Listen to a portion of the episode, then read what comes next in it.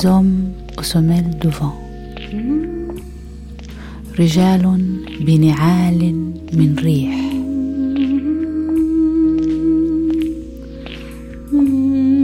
itinérance en Méditerranée رحلة في حوض المتوسط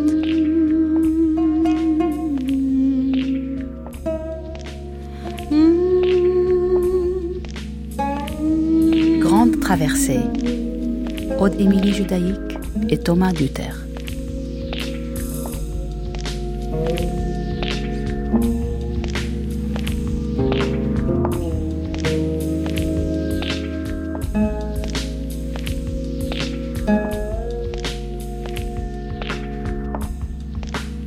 La Mecque, année zéro.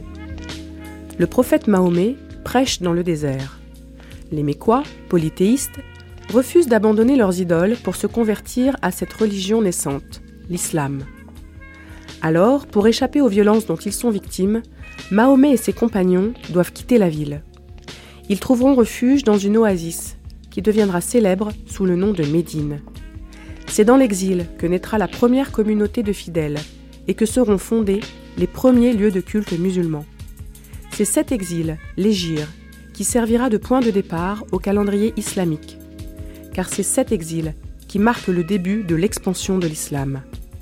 Peu à peu, la parole du prophète Mahomet va se diffuser dans toute l'Arabie, puis au Proche-Orient, au Maghreb, à la péninsule ibérique, à l'Asie centrale et même à la vallée de l'Indus.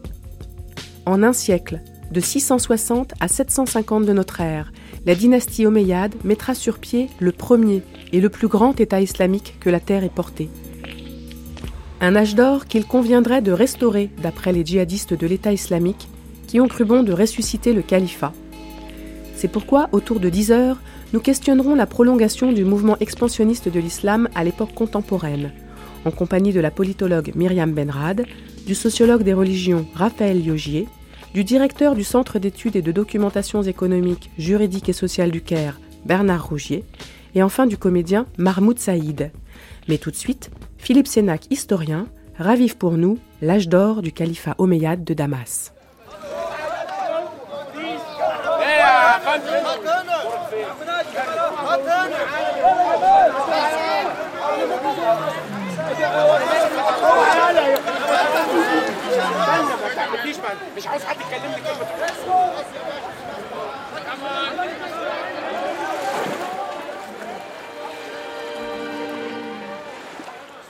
Arabie.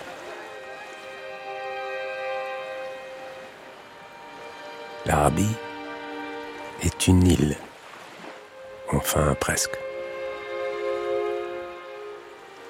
Toujours est-il que nous l'avons appelée ainsi.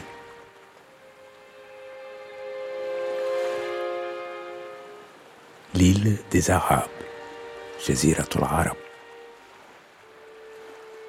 Car elle ne tient à la terre que par le nord, par les steppes de Syrie et d'Irak. Le reste est rivage, depuis la péninsule de Sinaï jusqu'à l'Irak.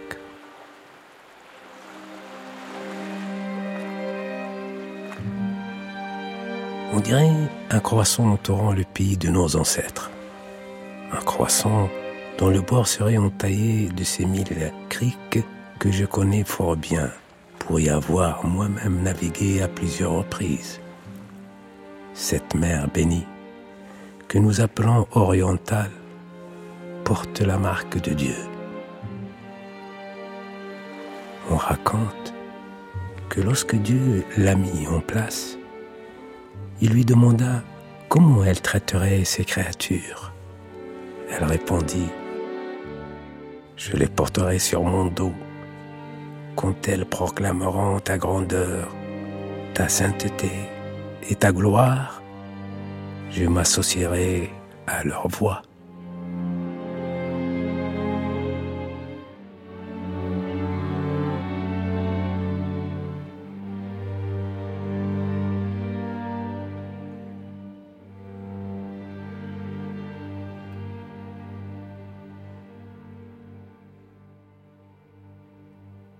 Très tôt, une fois passée la, mort du prophète en 632, les populations musulmanes arabes se sont lancées dans toute une série de conquêtes, très précoces donc, deux ans après la mort du prophète à peu près.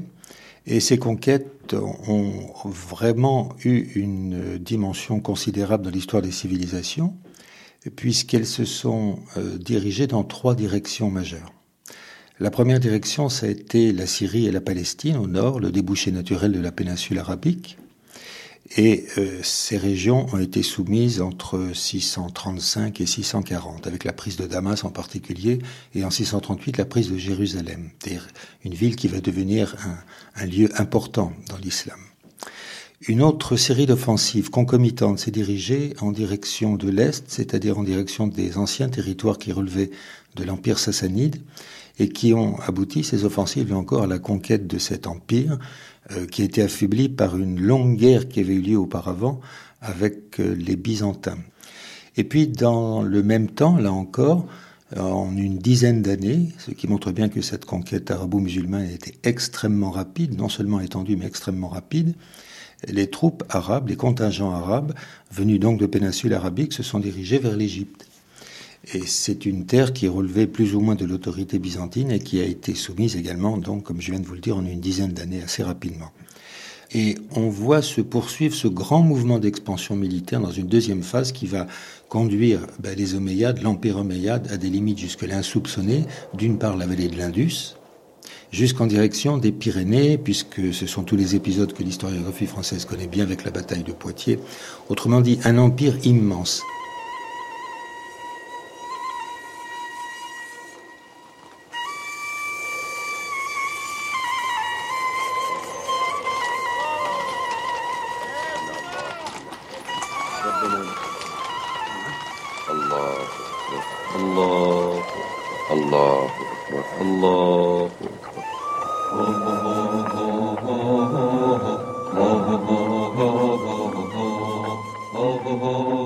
C'est toute l'histoire de euh, ces populations qui ont migré, qui ont quitté la péninsule arabique, c'est toute l'histoire des débuts de l'islam.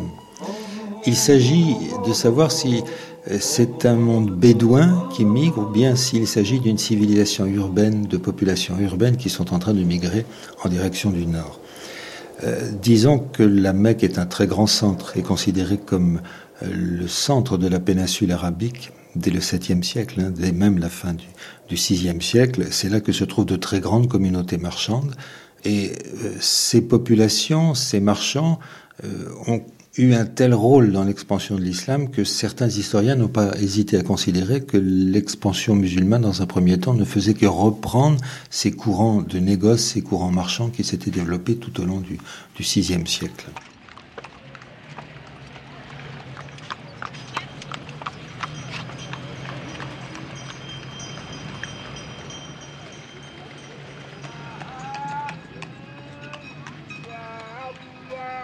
C'est essentiellement une période dans l'histoire de l'islam de transition.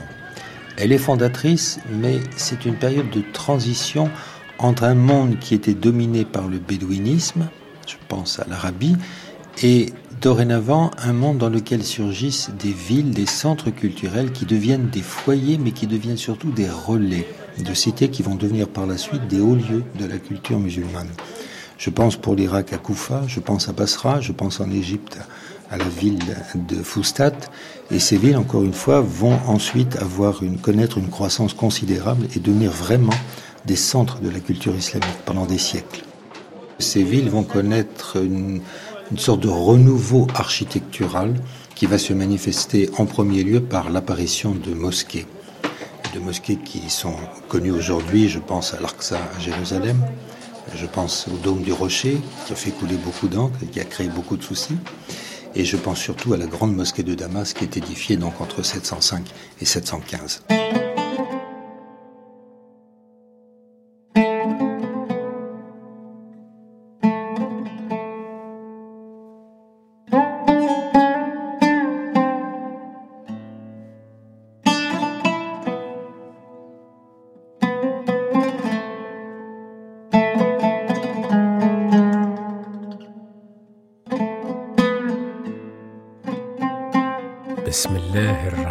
الرحيم.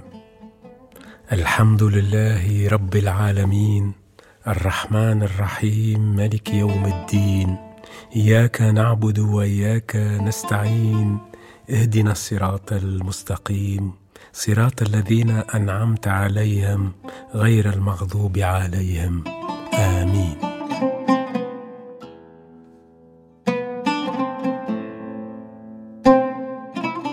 Nom d'Allah, le tout miséricordieux, Seigneur de l'univers, c'est toi que nous adorons et c'est toi dont nous implorons le chemin. Guide-nous dans le droit chemin, le chemin de ce que tu as comblé de faveurs, non pas de ceux qui ont couru ta colère, ni des égarés.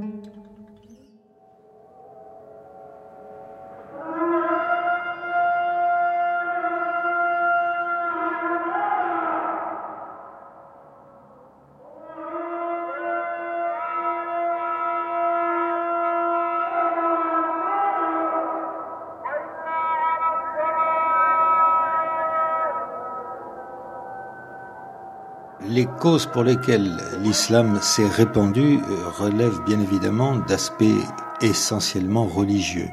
Mais les causes de l'expansion musulmane euh, constituent un phénomène qui reste aujourd'hui encore difficile à préciser dans la mesure où on a avancé de très nombreuses thèses. Un réchauffement climatique, par exemple. L'appât du butin également. C'est une question qui est extrêmement délicate parce que le problème auquel est confronté l'historien est de savoir si on a affaire à des conquêtes qui sont musulmanes ou des conquêtes qui sont arabes. Euh, il est clair que l'aspect religieux a joué un rôle majeur au cours de la première période. Euh, les combattants se dirigent vers ces territoires fils Allah, c'est-à-dire en suivant le, chemin de Dieu, la voie euh, de Dieu. Mais on ne peut pas séparer l'appât du butin, l'attrait de richesse, la conquête de nouveaux territoires, de nouvelles terres, de préoccupations religieuses, c'est-à-dire de savoir s'il s'agit d'un djihad ou non. Ça n'est que beaucoup plus tardivement que le concept de djihad en terre d'islam euh, a connu des révisions, euh, a fait l'objet de toute une série de recherches d'ordre théologique qui ont permis de préciser, ce qui fait qu'on a tendance à considérer, sur la base de sources plus tardives, que ce qui s'est produit très tôt est un djihad militaire. Mais euh, on ne peut pas, encore une fois, séparer cet aspect religieux de, préoccupation d'ordre beaucoup plus matériel, je ne dirais pas pratique, mais c'est essentiel pour comprendre l'expansion musulmane.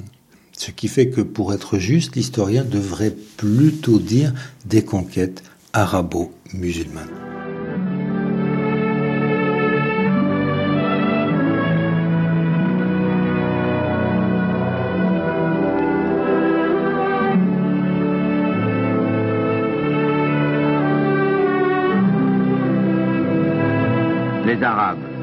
Des cavaliers au teint basané, qui avaient surgi tout à coup du fin fond du désert. Ici, ils avaient appris à mépriser la soif, la faim, la mort.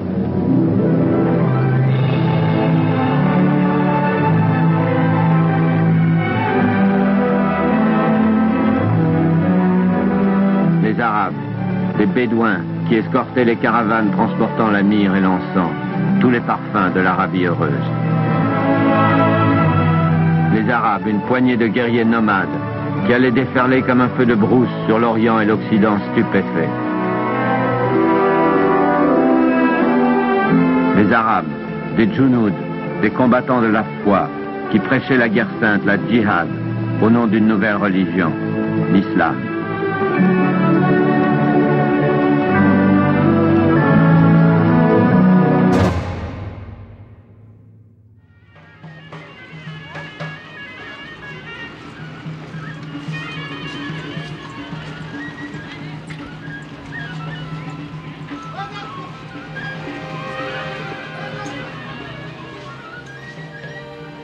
مشرق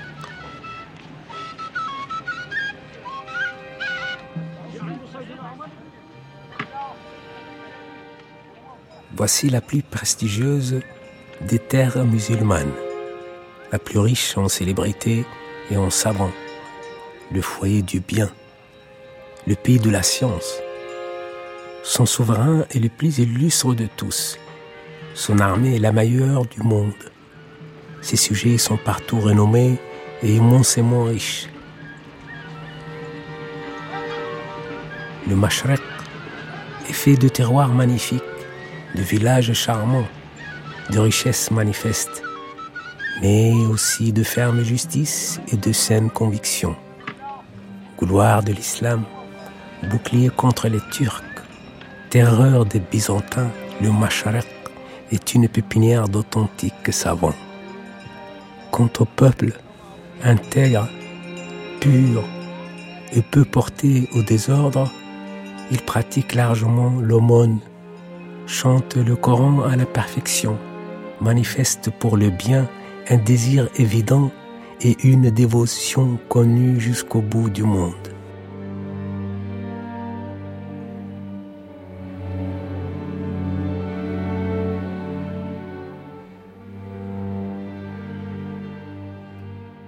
Pour expliquer les causes de cette facilité relative, il ne faut pas exagérer néanmoins, euh, de cette expansion, on distingue des facteurs qui peuvent être à la fois internes et des facteurs externes. Des facteurs internes, la foi religieuse qu'il ne faut certainement pas minimiser, l'appât du butin, le fait que ces populations arabes connaissaient déjà une technique guerrière extrêmement répandue par le biais des razzias, c'est un phénomène qui existait dans l'Arabie pré-islamique, dans ce qu'on appelle la, la c'est-à-dire l'état obscur avant l'islam. Il y a également les connaissances qu'on avait du monde de l'adversaire, dans la mesure où les marchands fréquentaient déjà toutes ces villes, en particulier en Palestine et en Syrie.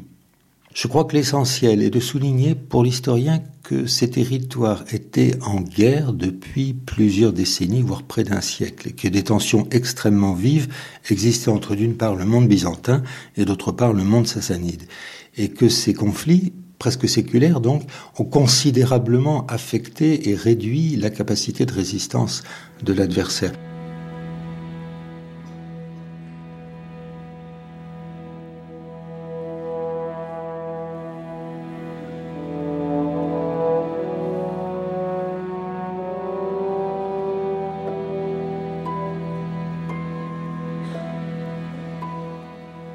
Géographie a dit un certain, ça sert à faire la guerre. Il est clair qu'on assiste au tournant des 9e, 10e siècles à une multiplication des ouvrages de géographie, d'une meilleure connaissance du monde, d'une représentation du monde avec des auteurs remarquables. Je pense à Ibn Awqal. Hein. et ces hommes euh, accompagnent leurs manuscrits de cartes.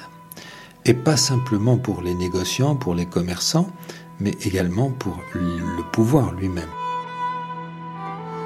On s'intéresse également aux territoires qui sont en dehors du monde musulman, du Dar el-Islam, et on commence à disposer d'informations sur le, le monde des mécréants, sur l'espace des mécréants, sur la chrétienté.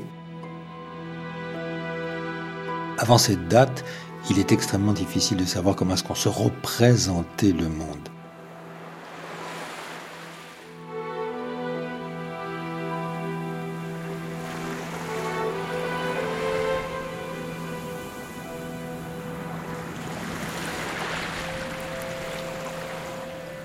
Avant de parler de ce que j'ai vu en Égypte, je vous inviterai à regarder vers la mer, dite d'Occident, qui borde l'Égypte au nord et s'épanouit jusqu'au rivage du Cham. Les gens de Constantinople, de la Sicile et de l'Andalous sont les plus familiarisés avec cette mer, car ils la sillonnent pour les besoins du commerce ou pour attaquer un navire qui passe à leur portée. Les musulmans sont donc forcés de partager cette mer. Elle est d'ailleurs fondamentalement rebelle à l'ordre souverain des choses. Quand Dieu la créa, il lui posa la même question qu'à sa sœur d'Orient. Elle lui répondit Seigneur, tes créatures, je les noierai. C'est pour appeler sa rébellion qu'elle fait entendre un perpétuel grandement, qui se renforce encore dans les heures qui précèdent le jour béni du vendredi.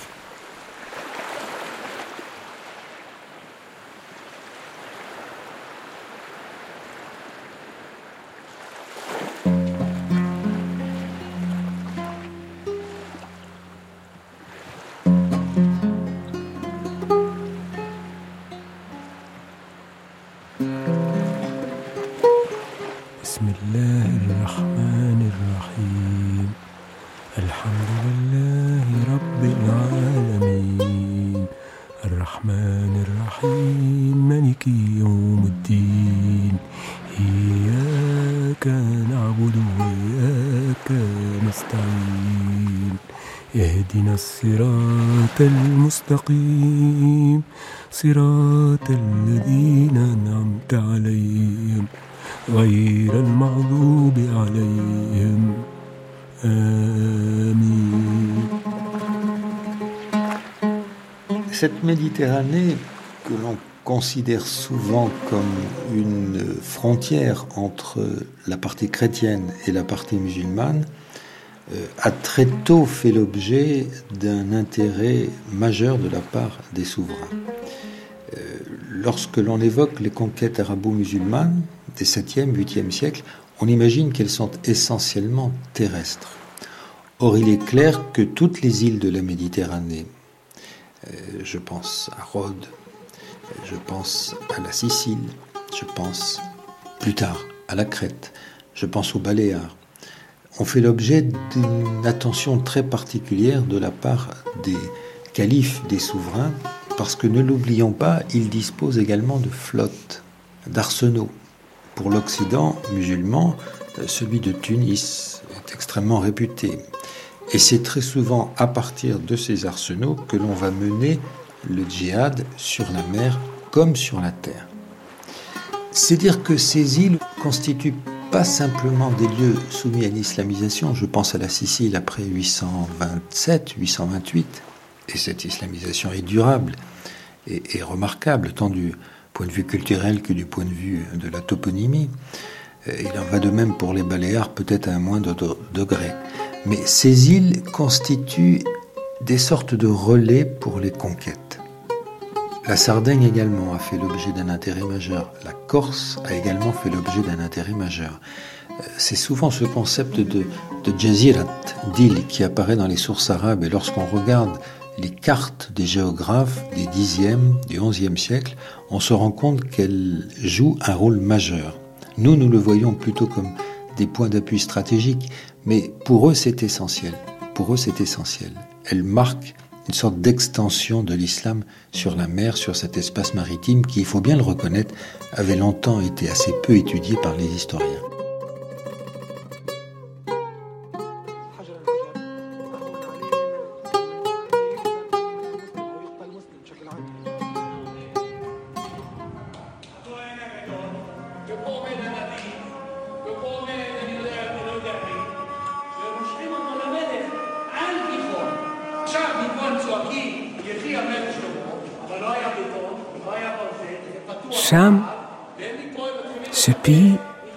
Plus glorieux au monde. Le séjour des prophètes et des justes, le rêve de tout esprit porté au bien. Il vit le voyage nocturne du prophète ravi au ciel et verra le rassemblement de l'humanité au dernier jour. C'est vers lui que Muhammad se tourna d'abord pour prier. C'est lui qui abrite la terre sainte. Tout le pays est béni. Fruits abondants, vie facile, gens vertueux, climat tempéré. Il y a des montagnes boisées et des cultures qui poussent toutes seules. Oui, c'est bien le pays ruisselant de lait et de miel. Au chapitre de merveilles et curiosités du Cham, il y a d'abord les lieux sacrés, témoins d'une histoire qui, depuis les origines, assure à ce pays une place d'exception. Pays de chrétiens, le Cham renfermait des églises célèbres dont la beauté faisait chavirer les cœurs à Jérusalem, Loud ou Édesse.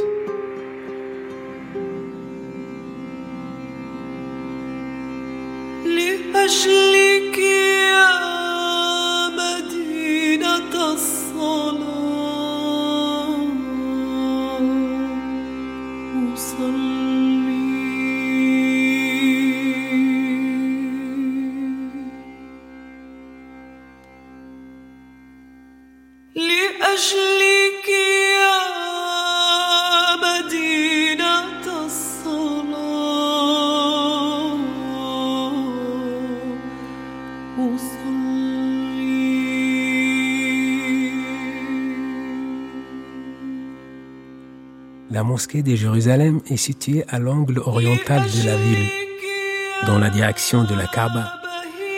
Ses fondations sont l'œuvre de David.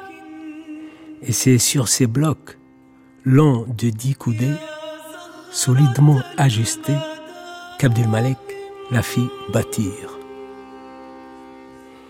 Le haut lieu de l'esplanade de la mosquée, c'est la coupole du rocher, tout entière couverte de cuivre doré.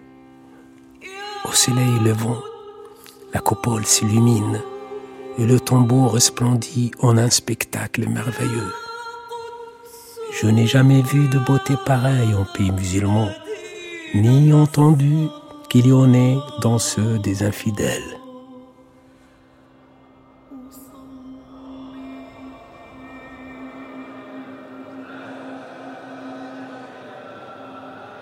Lorsque les troupes arabo-musulmanes progressent puis fondent des cités, il y a des fondations ex nihilo. Mais à regarder de près, on respecte les traditions antérieures. Et l'exemple peut-être le plus remarquable est le cas de la grande mosquée de Damas, où non seulement euh, des ouvriers, mais beaucoup plus probablement des architectes byzantins ont participé aux travaux, euh, on observe là le maintien ou la création d'un lieu de culte de ce qui est la plus grande mosquée de l'islam à cette époque-là, hein, au début du 8e siècle, à l'emplacement d'une ancienne église, qui elle-même euh, était située à l'emplacement d'un ancien temple. Donc, euh, non seulement on ne fait pas table rase du passé, mais il serait intéressant, en menant l'enquête jusqu'au Maghreb, de voir jusqu'à quel point est-ce que ces conquérants réutilisent des anciens lieux de culte pour s'inscrire à cet emplacement-là, pour s'établir à cet emplacement.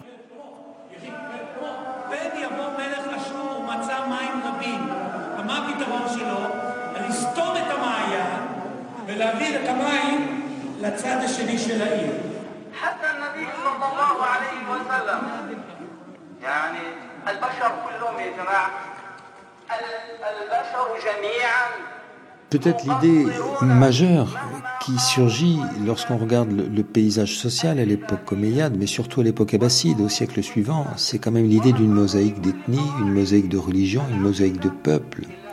Et ça, c'est tout à fait remarquable, puisque nous avons des juifs, nous avons des chrétiens, nous avons des musulmans, nous avons des berbères, nous avons des arabes, nous avons des iraniens, et c'est ça qui est tout à fait remarquable.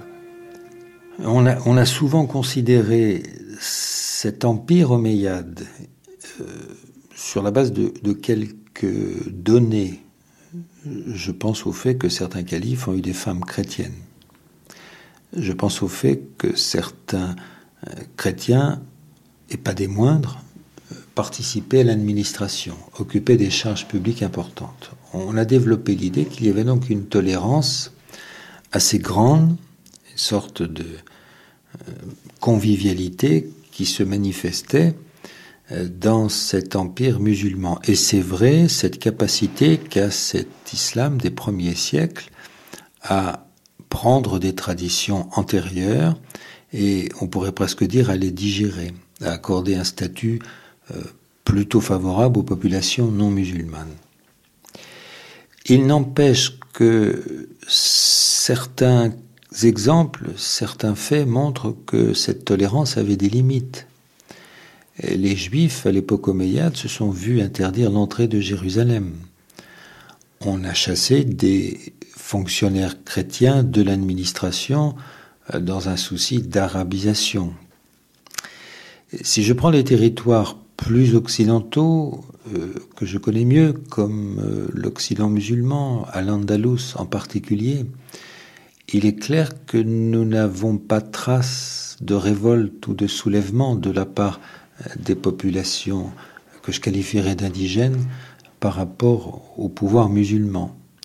Euh, donc, euh, il est clair, et certains hommes politiques, hein, je pense à un certain président américain, ont réutilisé lors de débats, lors de la question euh, israélo-palestinienne, ont réutilisé cet exemple, ce cas de tolérance qu'a été l'Andalous pendant le, le haut Moyen Âge, pendant les premiers siècles de la présence musulmane en Espagne.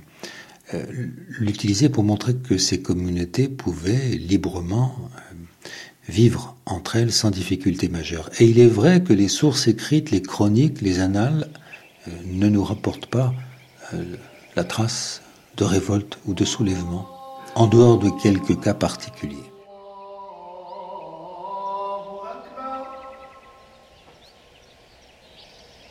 سمع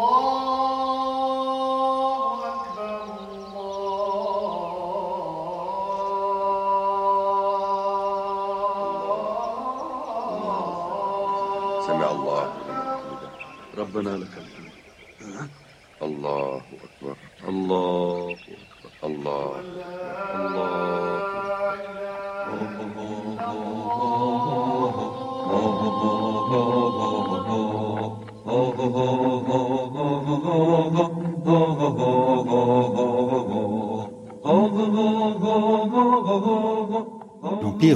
À mon sens, est une période essentielle dans l'histoire de l'islam, parce que c'est une époque qu'on pourrait qualifier de fondatrice. Et on le dit sous l'expression d'âge d'or, c'est à ce moment-là que se met véritablement en place un califat, des institutions et toute une série de réformes qui vont marquer l'histoire de l'islam pendant des siècles. D'abord, euh, la plus connue peut-être, c'est la fameuse réforme monétaire qui a été menée par le calife Abdelmalik, donc, dont je rappelle les dates, entre 685 et 705, à une époque, à une période, à une date que l'on fixe euh, généralement autour de l'année 696, et qui voit apparaître des monnaies euh, qui vont perdurer dans tout le monde arabo-musulman pendant des siècles. D'une part, une monnaie d'or qu'on appelle le dinar, une monnaie d'argent qu'on appelle le dirham, et puis, et dans une moindre mesure, des monnaies de cuivre euh, que l'on appelle les foulous.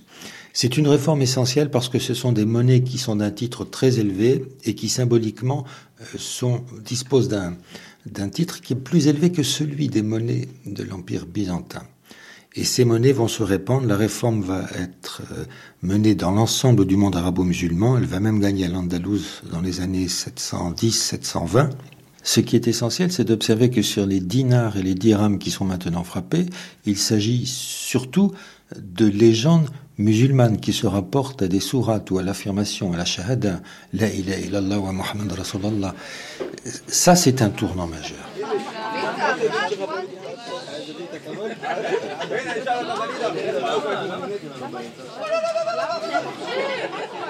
Alors, le- les populations locales dans l'ensemble ont relativement bien accueilli les conquérants dans la mesure où, ne serait-ce que d'un point de vue fiscal, les prélèvements qui sont effectués par le biais de l'islam sur ces populations s'avèrent beaucoup moins lourds que lors de la période byzantine ou dans l'empire sassanide.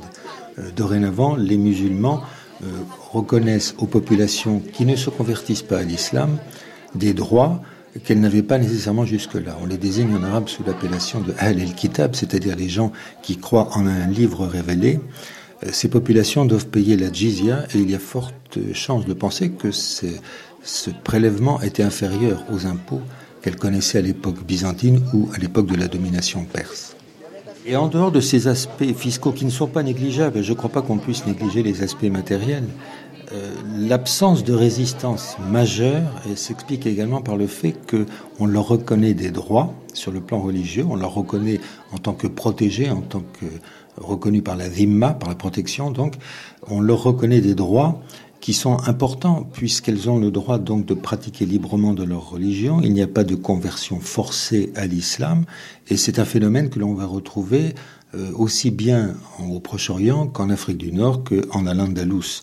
Il y a eu des pressions fortes. Dans certains cas, je pense en particulier au monde berbère, euh, il y a eu une incitation musclée même à se convertir à l'islam.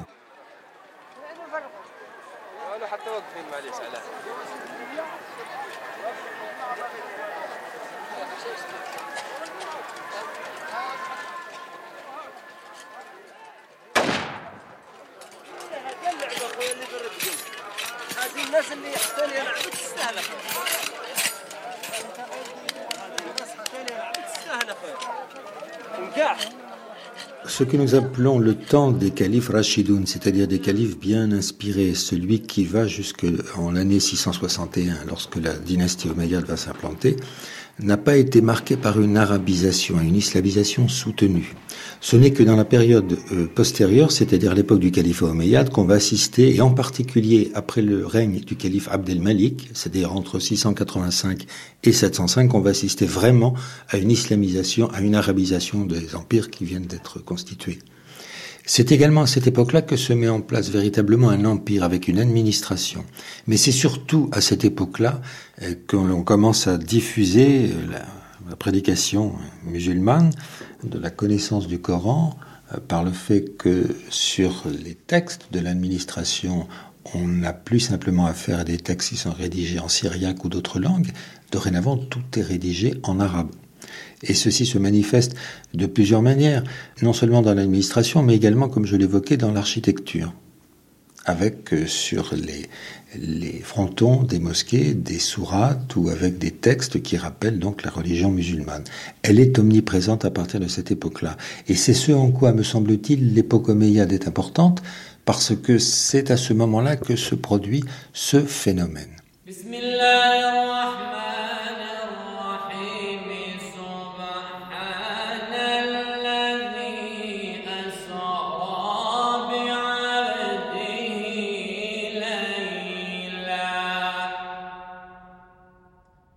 Il est vrai que c'est à partir des villes, à partir de ces grands centres, hein, encore une fois, de ces voyers culturels, que l'islamisation s'est produite, que l'incitation à se soumettre à l'islam euh, s'est développée. Pourquoi est-ce qu'on se convertit à l'islam? Il y a de multiples raisons. Pour des raisons de sécurité, bien évidemment. Le fait d'appartenir à la nouvelle communauté apporte une sécurité même physique qui est indéniable pour des raisons aussi de reconnaissance sociale. Le fait d'appartenir à la communauté musulmane euh, vous ouvre toute une série d'avantages, une reconnaissance, un respect de la part de l'autre, vous protège en quelque sorte. Même si euh, ceux qui continuent euh, de pratiquer leur religion bénéficient d'un statut particulier, celui de la protection, celui de la vimma. Il y a eu aussi dans un premier temps des raisons d'ordre matériel, presque fiscal, puisque le musulman euh, paie la zakat, l'aumône légale, et la jizya, ce qui affecte les non-musulmans, euh, l'impôt de capitation, était sans doute plus élevé. Et donc, pour stratégie tout à fait normale, être soumis à des redevances plus faibles, plus modérées, on a tendance à préférer la nouvelle religion.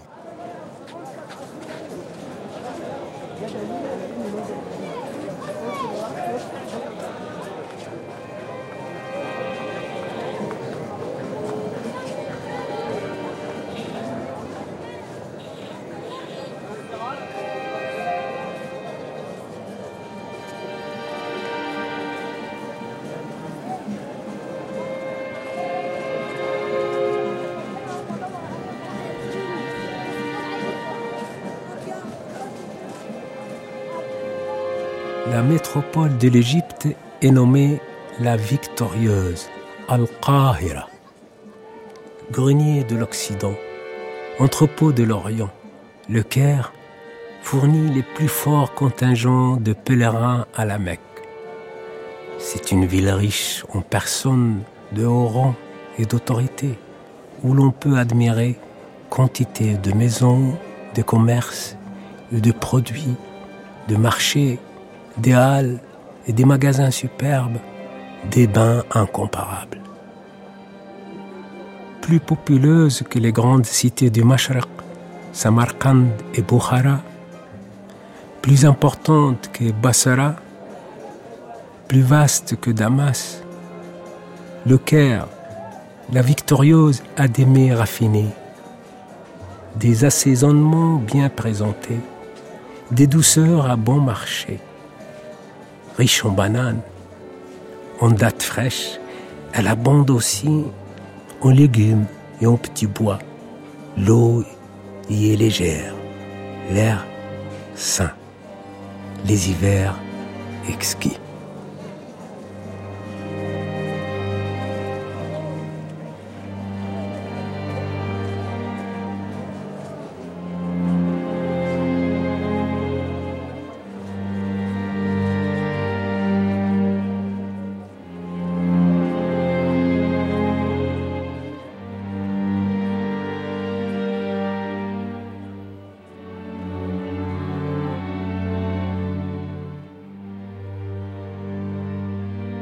Vont surgir des tensions euh, sensibles qui constituent à mon sens l'une des causes de la disparition de ce califat omeyyade.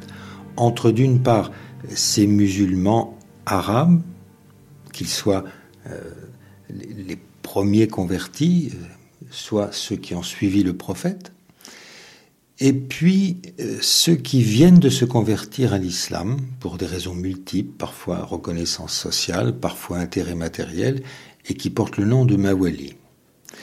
Euh, ces nouveaux convertis vont tenter d'accéder à des charges publiques, vont tenter d'accéder à un certain rang social, mais indiscutablement, pendant toute l'époque omeyyade, se produit un maintien euh, sensible, euh, une sorte d'affirmation presque ethnique de la part de ces populations arabes, et c'est une des causes vraisemblablement de l'effondrement de l'Empire omeyyade, puisque c'est une époque où le conflit d'intérêts entre les populations arabes et les populations converties va atteindre son paroxysme dans les années 740-750. D'immenses fortunes sont en train de se réaliser, souvent tenues par des Arabes. Et de ce fait, les Mawali vont se sentir euh, démunis par rapport à ces populations. Et elles vont être soumises à l'influence de mouvements religieux qui sont contraires à l'orthodoxie sunnite des califes omeyyades. Et c'est à partir de cette époque-là que le chiisme va se développer dans ces milieux. Euh, c'est sur cette opposition que vont s'appuyer euh, les Abbassides après les années 748 et surtout 750 avec la proclamation du califat.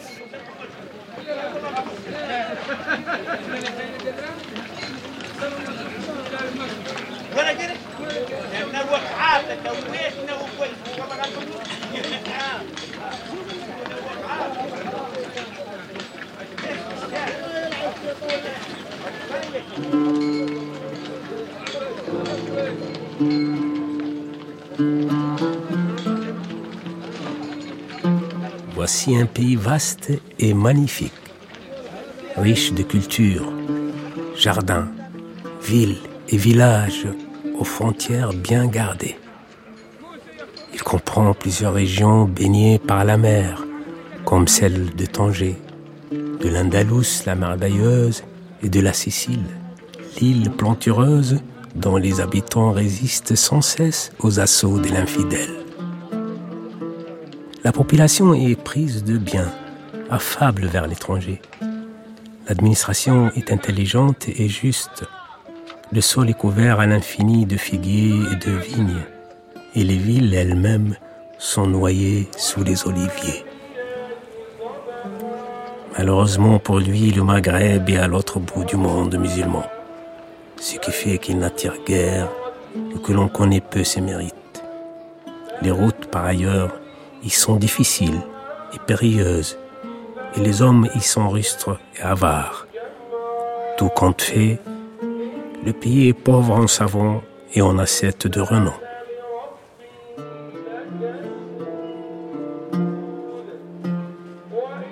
Au chapitre de la religion, je note la forte présence d'apostats, de zoroastriens adorateurs du feu, de sectes trop nombreuses pour les énumérer ici, mais aussi de chrétiens, de juifs et de sunnites exaltés, quasi fanatiques, qui vivent dans la version du chiisme.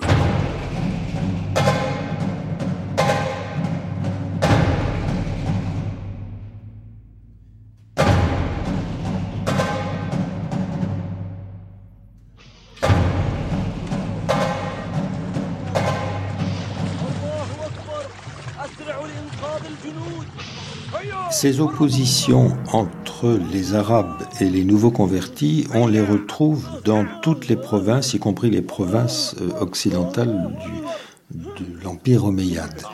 Euh, l'exemple le plus sensible peut-être, euh, le plus manifeste, est celui du Maghreb. Ce sont des Berbères en particulier qui se sont opposés à la progression des troupes arabes et ce sont des chefs berbères qui ont mené la résistance euh, face à la progression des troupes arabes. Alors, euh, les historiens retiennent le nom de Kosaïla, euh, en pays Euh, en Afrique du Nord, on retient surtout le personnage de la Kaïna, de cette femme qui, pendant plusieurs années, en pratiquant la politique de la terre brûlée, s'est opposée à l'avancée des troupes arabes et les a même obligées à faire demi-tour dans plusieurs cas. Elle disparaît en 702, mais elle apparaît, et en plus j'insiste, c'est une femme, elle apparaît vraiment comme la résistante majeure à l'envahisseur arabe.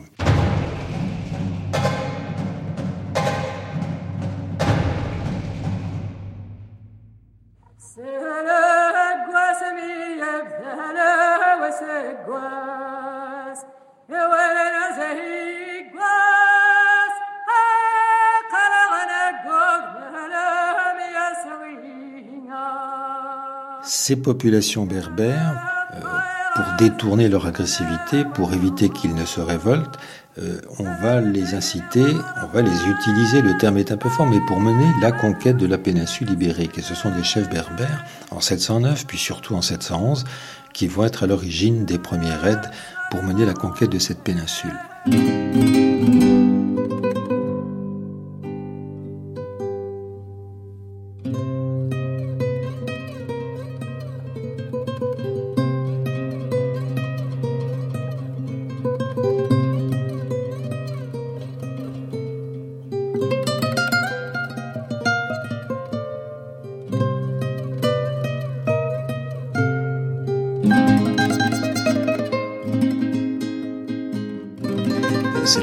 Tolède dès la fin de l'année 712, la capitale de l'ancienne monarchie visigothique qui ne résiste pas.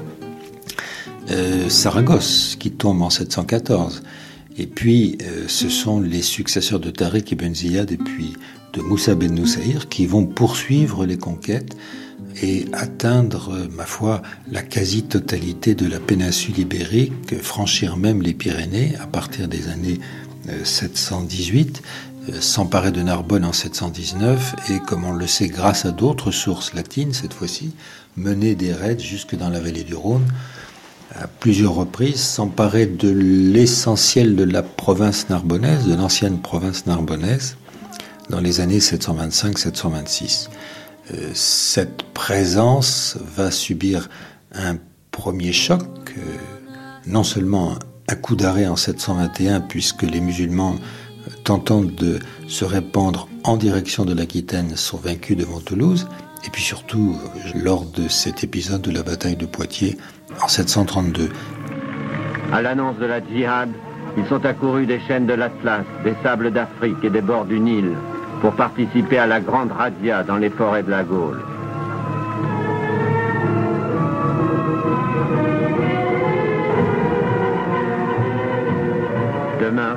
la bataille.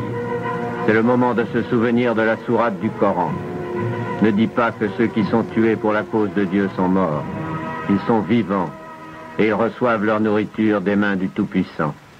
الله أكبر الحمد لله رب العالمين الرحمن الرحيم مليك يوم الدين إياك نستعين اهدنا الصراط المستقيم صراط الذين أنعمت عليهم غير المغضوب عليهم ولا الضالين الله أكبر يا اللهم لك الحمد يا الله أكبر Les Francs se placent ce- comme un mur immobile, a dit la chronique. Mur immobile, on dit un mur de glace, l'immobilité parfaite, l'impassibilité, un mur de fer. Et c'est sur ce mur que les Arabes ont chargé. Au galop, à pleine vitesse, en poussant des cris pour effrayer l'ennemi, pour le, le désunir, le dissocier. Les Arabes se livrent successivement à 5, 10, 20 charges. Le paradis est devant vous, l'enfer est derrière, leur a crié Abderrahman. Et là, ce qui est très intéressant, c'est d'observer, je prends un cas qui appartient à l'Occident musulman, comment est-ce que conscient de ce recul ou de ce frein que connaissent les troupes, euh, certains auteurs vont être amenés à fixer des limites presque naturelles à la progression des troupes arabo-musulmanes. L'exemple que j'évoquais et auquel je pense, c'est celui euh, qu'aurait rencontré Moussa ibn Nusayr lorsqu'il aurait franchi les Pyrénées. Il aurait rencontré une euh, statue, dans d'autres cas un temple, euh, sur lequel figurait une inscription qui invite, qui incite les musulmans à faire demi-tour en leur disant Vous êtes arrivés là, aux limites des terres que vous pouvez soumettre et euh, Banu Ismaïl, repartez les enfants d'Ismaïl, comme s'il y avait non seulement une prise de conscience des limites de l'expansion musulmane, mais surtout, à mon sens, une justification des échecs qu'ils vont ensuite rencontrer.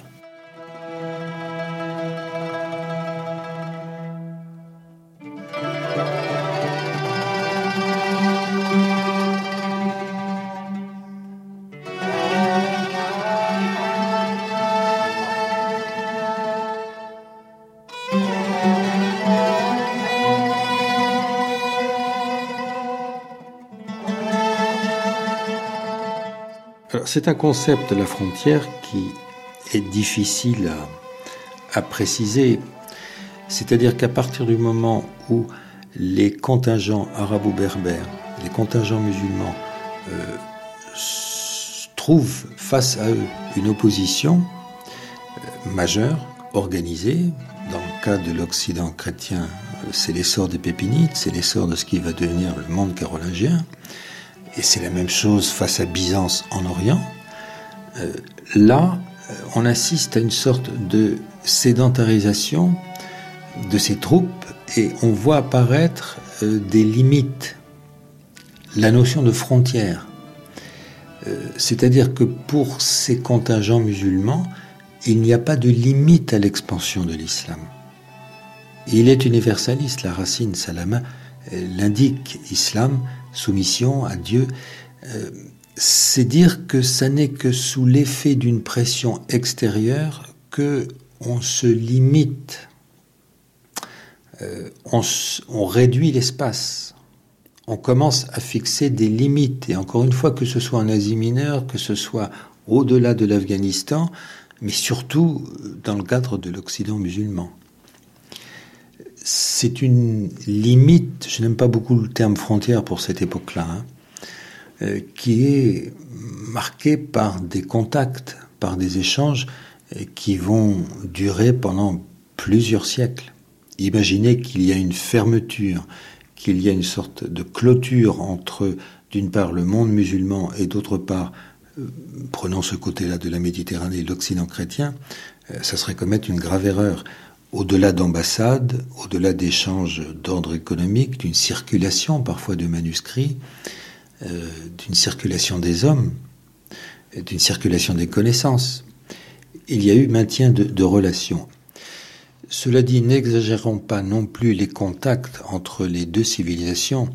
Ce sont des groupes que j'appellerais annexes, je ne dirais pas périphériques, mais je pense en particulier à ces marchands juifs qui ont souvent été euh, des intermédiaires entre les deux civilisations pendant plusieurs siècles. Charles Martel poursuivra les Sarrasins à travers la France pendant neuf ans. Il les chassera de Bordeaux, d'Avignon, de Nîmes, de Marseille. Ce n'est plus en conquérant mais en libérateur qu'il occupera la Bourgogne, l'Aquitaine, la Provence. Du Danube aux Pyrénées, il rebâtit l'empire des Francs. Il a arrêté l'islam, il est le marteau de Dieu. La vague arabe ne dépassera donc pas les Pyrénées. Pourtant, les Sarrasins resteront en Espagne pendant sept siècles. Et pour les siècles à venir, deux mondes vont s'affronter. L'islam et la chrétienté, l'Orient et l'Occident.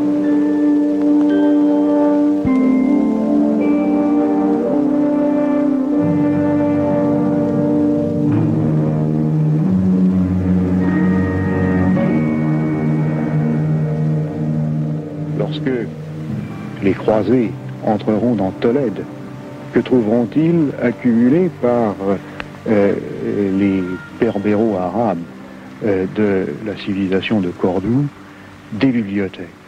Des bibliothèques renfermant, traduites en arabe, toutes les œuvres mathématiques, physiques, médicales, philosophiques de la Grèce. Ils vont trouver Euclide, ils vont trouver Ptolémée, ils vont trouver Aristote.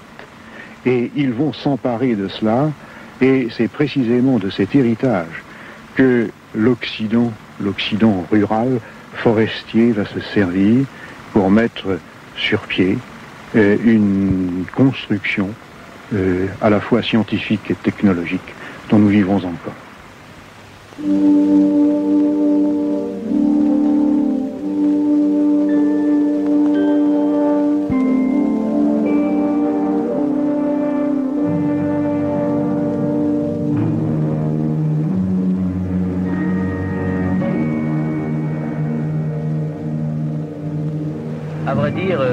La bataille de Poitiers me semble d'une importance relativement mineure dans l'histoire de cet affrontement de civilisation entre l'Orient et l'Occident, entre l'islam et l'Europe. Cependant, on peut en effet penser que, que c'était là une occasion perdue pour de longs siècles, une occasion perdue pour la France, pour l'Europe. Et la preuve en est, c'est qu'une civilisation islamique extrêmement brillante s'est développée en Espagne, que cette civilisation a été le point de départ de la renaissance européenne, que l'héritage grec a été maintenu contre l'obscurantisme médiéval par les Arabes, qu'il aurait pu y avoir pendant quelques siècles en France quelque chose, une civilisation humaine brillante, épanouie. Il y aurait eu euh, peut-être ce quelque chose euh, qui s'appellerait un commentaire du hadith de la tradition à Oxford ou à Paris au lieu de Saint Thomas d'Aquin où, euh, disons, la Sorbonne serait devenue une grande mosquée. Si la bataille de Poitiers avait été gagnée par les Arabes, une symbiose originale, d'où aurait pu naître une unification des traditions humaines, une unification de l'homme, une unification culturelle. Mais c'est un rêve, c'est un rêve. Peut-être l'histoire est-elle plus riche, beaucoup plus riche de ce débat, de ces confrontations et de ces luttes que d'une unité étale, qui aurait été peut-être une décadence permanente aussi.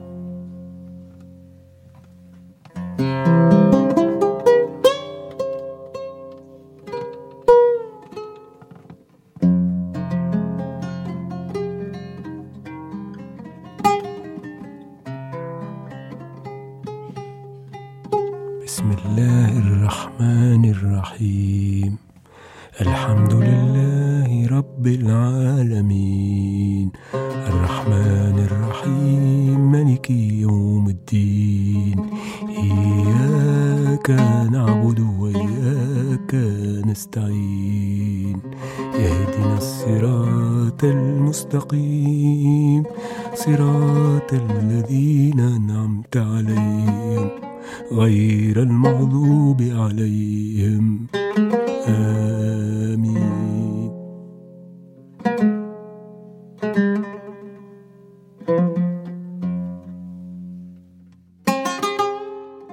Aurais-je été poète si Dieu ne m'avait poussé à courir le monde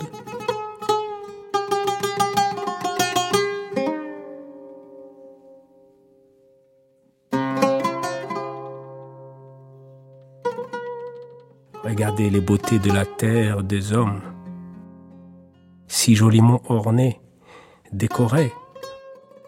Voyez comme elle dit le pouvoir du juge souverain qui voit, entend et tient toutes choses en sa main. Adorez, servez Dieu d'un cœur humble et fidèle, que contre lui nul d'entre vous ne se rebelle qu'on proclame partout ses bienfaits et sa grâce, qu'à chanter sa bonté jamais on se lasse, car chaque voix qui dit les largesses de Dieu se lève jusqu'à lui, le miséricordieux.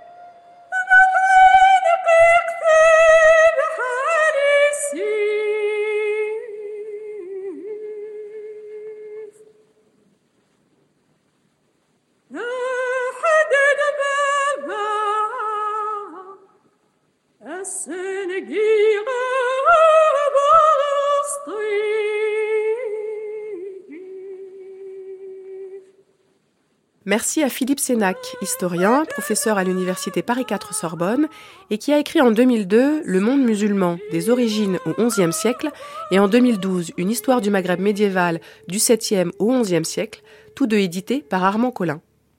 Merci à Mahmoud Saïd pour ses lectures librement adaptées du livre Un Palestinien sur la route, ouvrage qui retrace les pérégrinations du géographe arabe Moukadassi, traduite par André Miquel et publié en 2008 aux éditions Sinbad.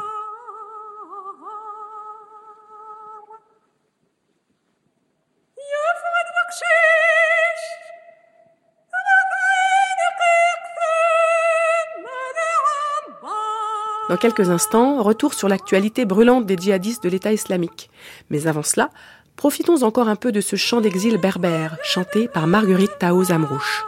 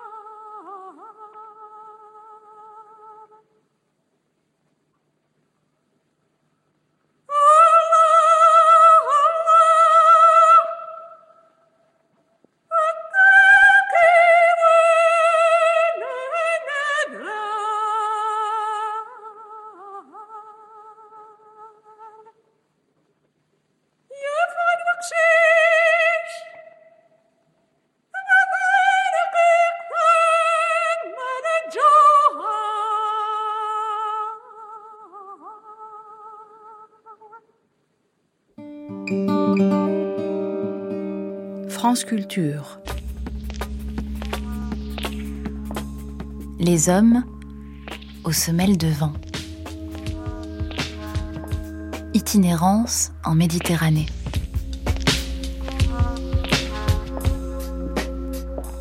Une grande traversée d'Odémilie judaïque et Thomas Duterre.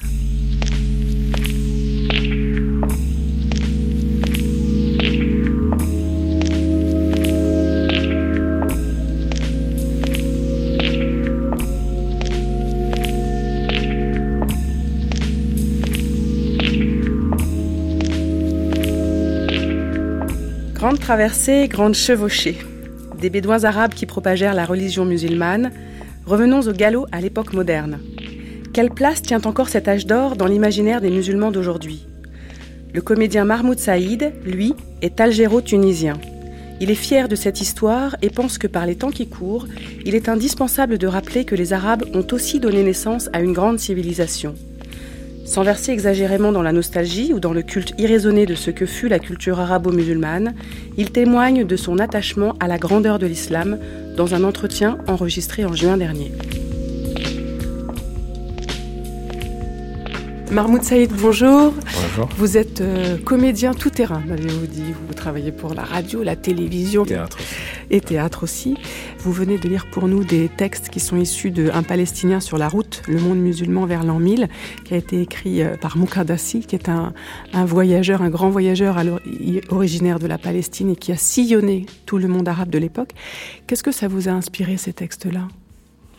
Pour moi, c'est du réel. L'histoire, c'est comme l'Odyssée et l'Iliade, peut-être pour les Grecs, mais seulement, ah, évidemment, c'est après dans l'histoire, mais c'est de cet ordre-là. Il, il, y a à la fois l'histoire, mais il y a aussi le, la mythologie. Il y a aussi euh, la poésie, il y a aussi la trace, il y a aussi la nostalgie, il y a aussi, en tout cas, les Arabes ou les musulmans, euh, c'est-à-dire, c'est leur, on va dire, c'est une période quand même de gloire, de découverte. C'est-à-dire que la gloire des musulmans, elle n'a pas de frontières. Et comment vous recevez ça, vous, aujourd'hui? Moi, je reçois aujourd'hui, c'est comme quelque chose, de toute façon, c'est de l'histoire. Hein. C'est comme si vous posez la question aussi à un Turc, qui va dire l'Empire turc, c'est fini. C'est comme si vous, posez aussi à un Grec, il va dire bah, la Grèce, c'est fini, l'Égypte. Ce côté, c'est pour dire que cet émerveillement qu'on trouve là, il est resté quand même. Il y a une trace de la nostalgie. Donc l'Orient, il a laissé cette grandeur euh, dans l'histoire, mais cette grandeur qui cache en elle aussi des fantasmes et une nostalgie. Et c'est cette profondeur-là, voilà, c'est cette profondeur, c'est cette richesse-là qui, me touche moins. Donc, je suis fier d'être, euh, voilà, d'avoir, d'avoir quelque part des, traces ou je sais pas, des ancêtres, le mot un peu grand, comme ça, que je viens de là. Je suis ancien, je suis ancien.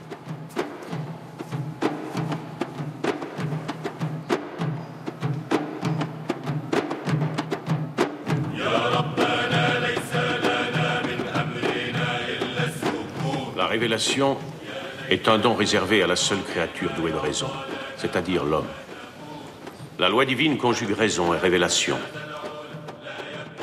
La religion se confond avec l'ignorance pour certains jeunes, alors que certains vieux érigent l'ignorance en religion.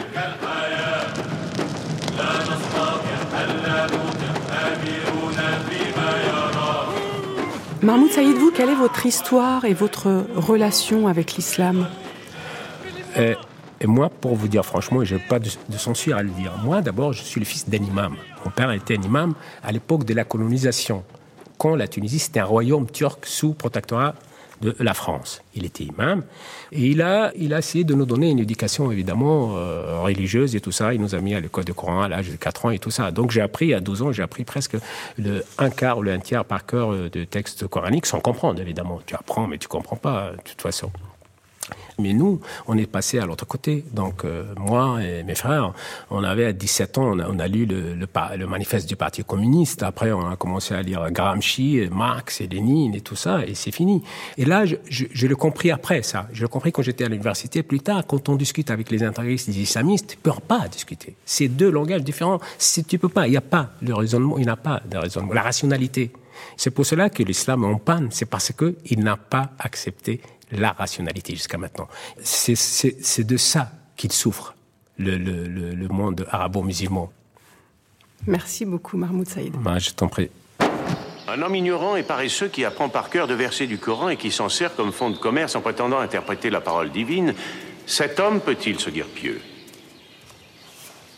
La connaissance des textes exige des années d'efforts, d'études approfondies et bien sûr de recherche et de réflexion personnelle aussi car nul n'a le droit de prétendre détenir la vérité ici-bas. Voyons à présent comment se poursuit l'expansion de l'islam à l'heure actuelle, que ce soit avec les groupes islamistes tels que Daesh ou avec le mouvement de conversion à la religion musulmane que nous observons aujourd'hui en Occident. Pour en parler, mon rejoint sur ce plateau Myriam Benrad, bonjour. Bonjour. Vous êtes politologue, spécialiste de l'Irak et du monde arabe, et également l'auteur de Irak, la revanche de l'histoire de l'occupation étrangère à l'État islamique, publié aux éditions Vendémiaire le 6 février dernier. Et puis Raphaël Logier, bonjour. Bonjour.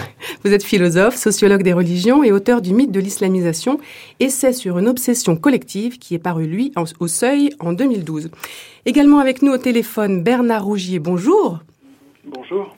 Vous êtes spécialiste du Moyen-Orient, directeur du, Centre d'études et de documentation économique, juridique et sociale du Caire, et également l'auteur de l'ouvrage Le djihad au quotidien qui est paru aux presses universitaires de France en 2004. Alors bonjour à tous et bienvenue.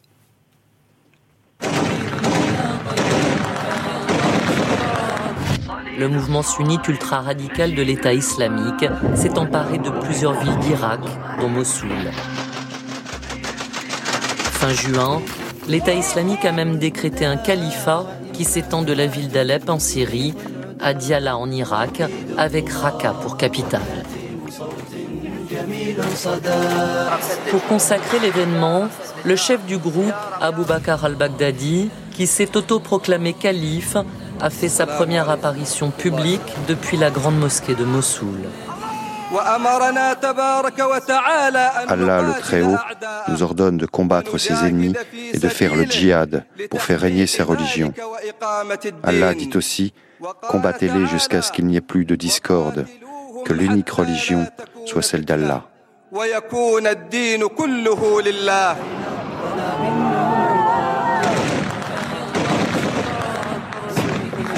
Son turban et son abaya noir rappellent le vêtement traditionnel des Abbassides au XIIIe siècle, quand Bagdad était la capitale d'un califat sunnite qui s'étendait de l'actuel Ouzbékistan jusqu'à l'Algérie.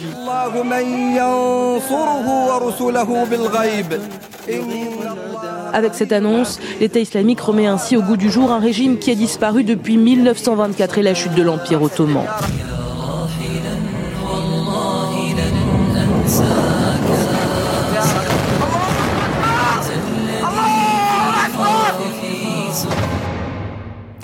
Alors on vient de l'entendre, Daesh revendique le fait de vouloir restaurer l'âge d'or de la civilisation arabo-musulmane, et ce notamment en renouant avec l'islam des origines et avec l'islamisme conquérant du califat omeyyade.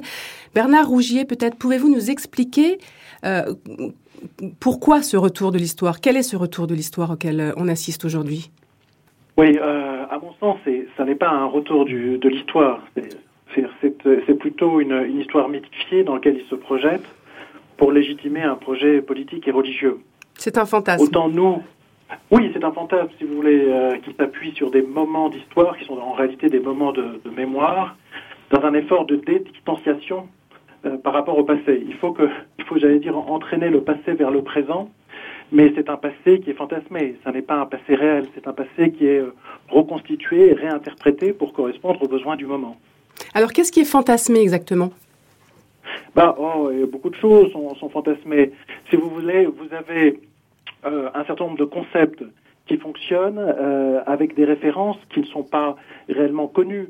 Euh, vous avez par exemple l'usage de tarout qui signifie, qui est couramment traduit par tyran. Il faut, il faut combattre toutes les formes de tyrannie, si vous voulez. Le, le, le concept va être utilisé ici pour euh, combattre tout ce qui n'est pas l'État islamique. Euh, l'armée syrienne libre, euh, les autres organisations islamistes, tout ce qui n'est pas nous, euh, en quelque sorte, et relève du tarout, de la figure du tyran. vous avez des tas d'autres extrapolations, si vous voulez, de termes islamiques qui sont tirés de leur contexte initial et réadaptés à la réalité présente pour faire sens dans l'imaginaire dans, dans des acteurs. C'est plus une captation d'imaginaire qu'un effort de, de capter l'histoire. Myriam Benrad, pour vous, à quoi veulent revenir ces djihadistes? Bah, on, on, Clairement, euh, est-ce qu'on peut je, je c'est vrai que c'est pas un retour de l'histoire au sens euh, propre du, du terme, c'est plutôt, enfin, en tout cas, la volonté de rejouer un passé, une histoire mythifiée, euh, qui est à la fois une histoire d'expansion de l'islam, euh, on le voit avec ses conquêtes euh, territoriales, qui euh, d'ailleurs recourent à un certain nombre de symboles. Je, je vous donne un exemple. lorsque les djihadistes ont, ont, pénétré dans les provinces d'Irak dans le nord, et notamment la province de Ninive, c'est par colonnes, par colonnes entières où on avait euh, finalement les pick-up dernier cri euh, et des combattants à, à cheval, donc euh, dans, dans, cette volonté finalement de, de, de, de mythification de la conquête arabo-musulmane, mais il y a évidemment une part de reconstruction. Et dans le même temps, alors ça c'est la période omeyyade, comme vous l'avez dit, qui historiquement de fait constitue une période d'expansion de l'islam, et en même temps il y a aussi la période abbasside qui suit, euh, qui, elle, est plutôt une période de consolidation euh, du pouvoir politique, des administrations, euh, une période de centralisation du pouvoir qui est aussi présente. On le voit avec cette territorialisation et cette volonté qui est celle du groupe d'avoir, de se doter d'institutions et de créer un État, le, fameux État islamique, qui a pris vraiment tout son sens, à mon avis, euh, sous la période abbasside, avec encore une fois la consolidation d'un certain nombre de structures administratives et politiques. Donc on est dans ces deux logiques.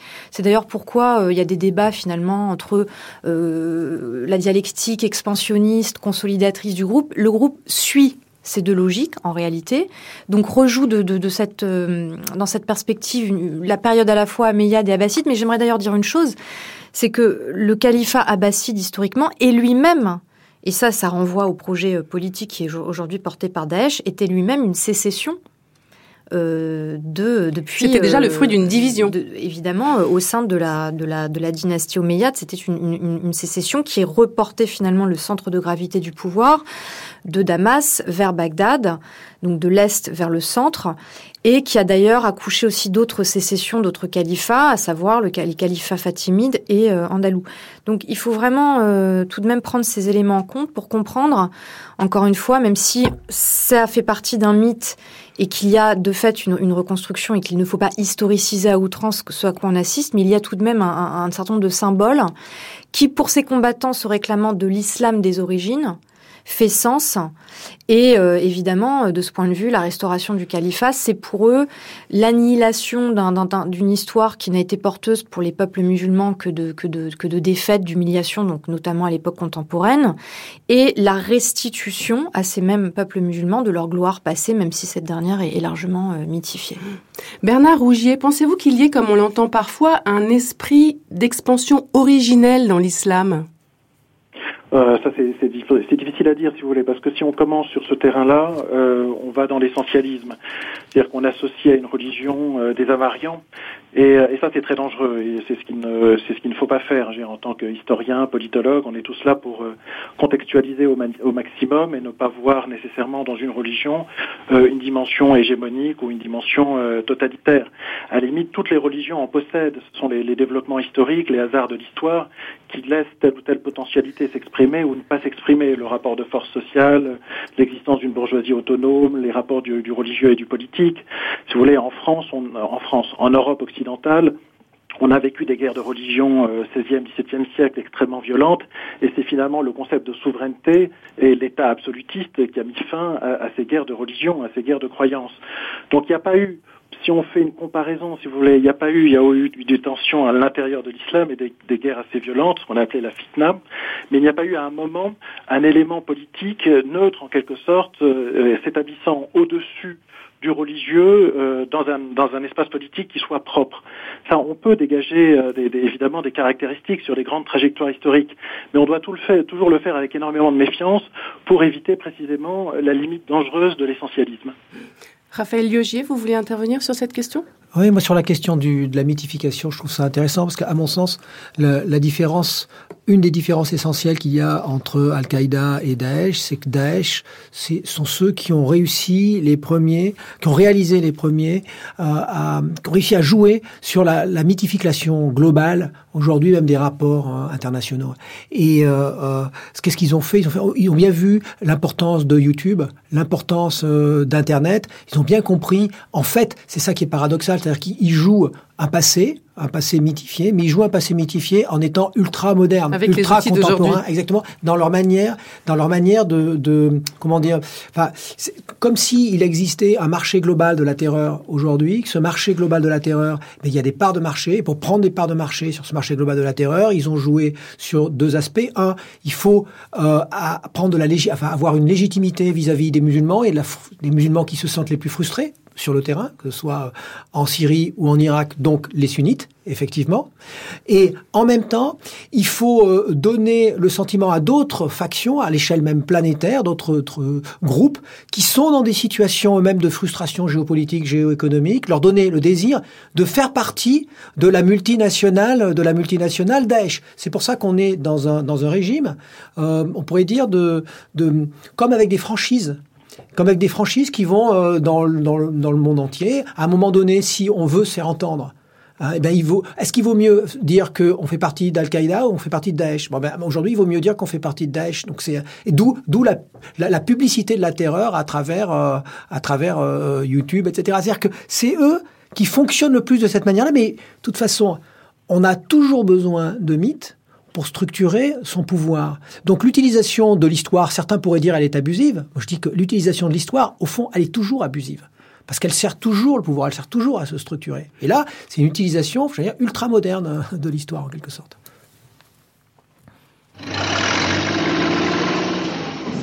Comme vous le voyez, c'est la soi-disant frontière, mais on ne la reconnaît pas, et on ne la reconnaîtra jamais. Sur cette vidéo de propagande, des combattants de Daesh effacent la frontière entre l'Irak et la Syrie. Un terroriste de nationalité chilienne appelle tous les musulmans à les rejoindre. Nous allons faire tomber les frontières de l'Irak, de la Jordanie, du Liban et de tous les autres pays. Celle-là est la première d'une longue liste.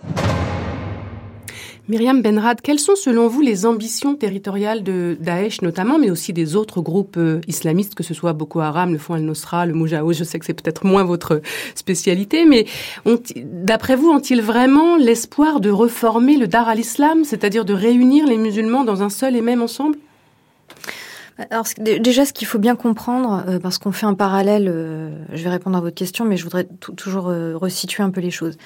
Comme on fait un parallèle aujourd'hui entre ce qui se passe actuellement au Moyen-Orient avec l'expansion djihadiste de ce groupe et les premières conquêtes arabo-musulmanes, ce que je voudrais dire, c'est qu'à l'époque, euh, déjà, et, ça commence dans la péninsule arabique avec Mahomet qui euh, donc quitte la Mecque pour Médine et qui va avoir pour premier défi euh, d'unifier en quelque sorte cette péninsule qui est traversée, déchirée par des querelles tribales.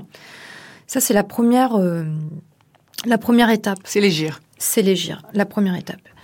Ensuite, ce qu'on a appelé expansion de l'islam, et alors on peut débattre sur l'opportunité ou non de parler de djihad, mais il y a quand même le, déjà à l'époque l'idée de sanctuariser l'islam face à l'expansion du christianisme, et on va retrouver une multiplicité d'acteurs à savoir euh, les tribus qui intègrent les premières armées musulmanes et qui vont donc euh, être dans des logiques de, de euh, de conquête assez violentes.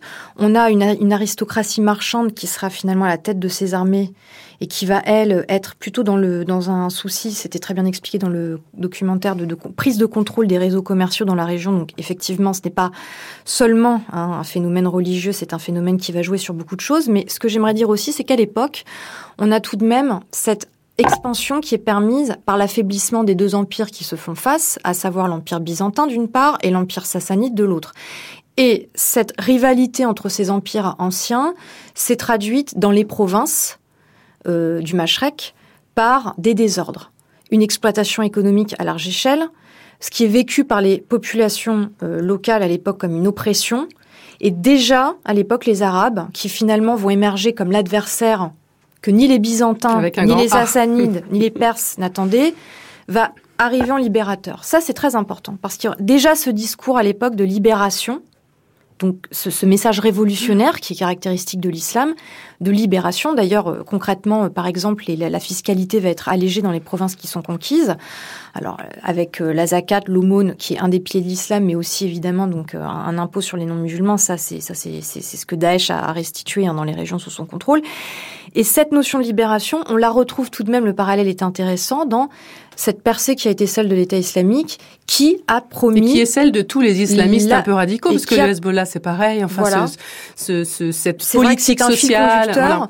Mais dans le cas de l'Irak, si on prend le cas de Mossoul, donc qui a été la ville symbolique tombée aux mains de l'État islamique, même si d'autres l'étaient, euh, a été tombée aux mains des djihadistes avant, euh, comme Fallujah par exemple, mais au moment de la, chute de Mossoul, il faut bien savoir qu'ils sont accueillis comme libérateurs, comme unificateurs, et face à, euh, un pouvoir euh, qui, opprime, qui a viré finalement dans le tout autoritaire, en l'occurrence chiite, aux mains de l'ancien Premier ministre Noura el-Maliki. Je ne vais pas rentrer dans les détails de l'histoire irakienne contemporaine, mais on est déjà dans cette idée de finalement de révolution. Et alors concernant le tissu tribal, qui finalement a été aussi synonyme de, de querelle, de déchirure, l'islam va transcender cela en proposant un projet d'unité, d'unicité, ce qu'on retrouve aussi euh, aujourd'hui dans la plupart de la, propagande des groupes djihadistes, et de ce fait être finalement porté tout de même un message réfléchisseur qui continue, et ça c'est caractéristique, de résonner aujourd'hui. Parce que, je termine juste là-dessus, il faut bien comprendre que quand on parle de l'État islamique aujourd'hui, même si encore une fois il faut se prévenir de l'historicisation excessive, de l'essentialisme, il y a tout de même aujourd'hui un projet politique au-delà du caractère terroriste des actions de ce groupe, et un projet politique qui, euh, euh, qui, qui, mobilise un imaginaire et qui fait que l'État islamique est populaire et euh, accumule tant de succès. Et ça, je crois qu'il faut bien aussi euh, le, prendre en compte euh, quand, on, discute des moyens de, lutter contre son expansion et s'il est possible évidemment de lutter contre son expansion parce qu'en fait la réalité aussi, elle est que la, région est entrée dans une phase de bouleversement et, une nouvelle séquence politique qu'il qui est très difficile de prédire, en tout cas quant à ses effets de long terme et ce que ça implique pour l'Occident. Est-ce qu'on sait jusqu'où ils ont l'intention d'aller? Raphaël Liogier ou Bernard Rougier, vous voulez intervenir? Moi, je ne pense pas qu'on puisse savoir jusqu'où ils ont l'intention d'aller. On ne peut pas savoir non plus jusqu'où ils vont effectivement aller. En tout cas, est-ce qu'il y a des, des, des lieux stratégiques, ce qu'ils visent Non, mais ça a été dit, la situation est extrêmement complexe. Aujourd'hui, on voit qu'il y a un jeu qui est non seulement un jeu géopolitique, mais qui est un jeu géoéconomique.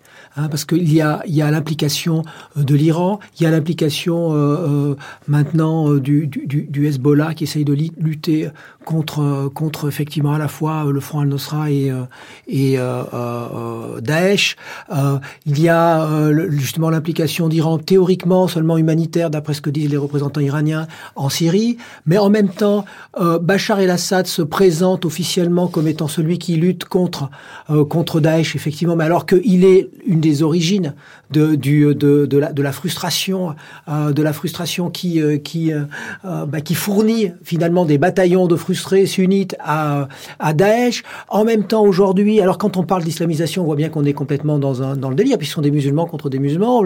Aujourd'hui, il y a, il y, a, il y a des alliances entre l'Arabie saoudite, la Turquie et le Qatar pour lutter à la fois contre Daesh et en même temps essayer de renverser le, le régime, le régime syrien. Moi, je pense que une des choses qui pourrait arrêter l'expansion de Daesh, ça serait de, le, le renversement euh, du régime syrien actuel. En réalité, ça serait ça. Sauf que les Américains... Parce qu'ils se contenteraient ouais. des frontières de la Syrie? Ben non, c'est pas ça. C'est parce que ça, parce que il ne, parce qu'il n'y aurait plus, il y aurait beaucoup moins de comment dire de, connivence avec euh, les avec euh, les tribus sunnites euh, en, Syrie et même on pourrait dire que ben, même même même même en Irak. C'est-à-dire que il, il, faut comprendre qu'aujourd'hui on vit dans ce que le, géographe et anthropologue Apadouraï appelle une géographie de la colère à l'échelle planétaire. Donc là, il y a une très grande colère dans ces dans ces zones-là parce qu'il y a des minorités qui se sont appropriées le pouvoir pour des raisons, on va dire, euh, d'identité religieuse, mais qui ont rien à voir avec la foi en elle-même, avec ce qui est le cœur du religieux, mais pour des raisons d'identité ethno-religieuse, tout ce que vous voulez. Bon, eh bien, euh, cette, cette frustration est extrêmement forte, et cette, cette frustration, elle nourrit des groupes qui arrivent là, qui effectivement mythifient la situation et qui euh, créent une sorte d'espoir, qui remplissent le désir de vengeance, etc. Donc c'est aussi là-dessus que, que, que l'on doit absolument jouer. Il n'y a pas d'islamisation, il n'y a pas de, de, de, d'expansion réelle, comme s'il y avait une sorte d'agrandissement. On voit bien ce sont des musulmans avec des musulmans contre des musulmans, avec des alliances économiques. Le fait que, regardez juste un exemple sur, du point de vue géoéconomique. Le fait que les, que les, que les Américains aient trouvé de nouvelles ressources pétrolières et qu'il y ait cette histoire de gaz de schiste, etc. Ça s'est traduit par quoi? Ça s'est traduit par le fait qu'ils ont abandonné en partie leurs engagements vis-à-vis -vis de l'Arabie Saoudite, ce qui laisse le champ libre à la France aujourd'hui, en Arabie Saoudite. Hein, voyez mais, en, mais, en, mais en même temps, ils se tournent plus vers l'Iran parce qu'ils veulent régler le problème nucléaire. Et donc ça, ça a des conséquences sur la situation elle-même parce qu'ils sont moins engagés. D'ailleurs, ils sont accusés d'être moins engagés aujourd'hui euh, et de, de laisser la situation se pourrir. Donc tout ça, c'est pas, on peut pas essentialiser l'islam, Daesh, etc. Il y a des, il y a des, il y a des prises de participation symboliques, économiques et politiques. Myriam Benrad Moi, je voulais juste rebondir sur la distinction, euh, sur le, le, le, concept que vous avez mentionné, le dar al-islam, le domaine de l'islam, en opposition au dar al-kufr, le domaine de l'apostasie. Ça, c'est la distinction classique, finalement, hein, dans une, pour la plupart des, mouvements euh, euh, islamistes et puis dans l'islam.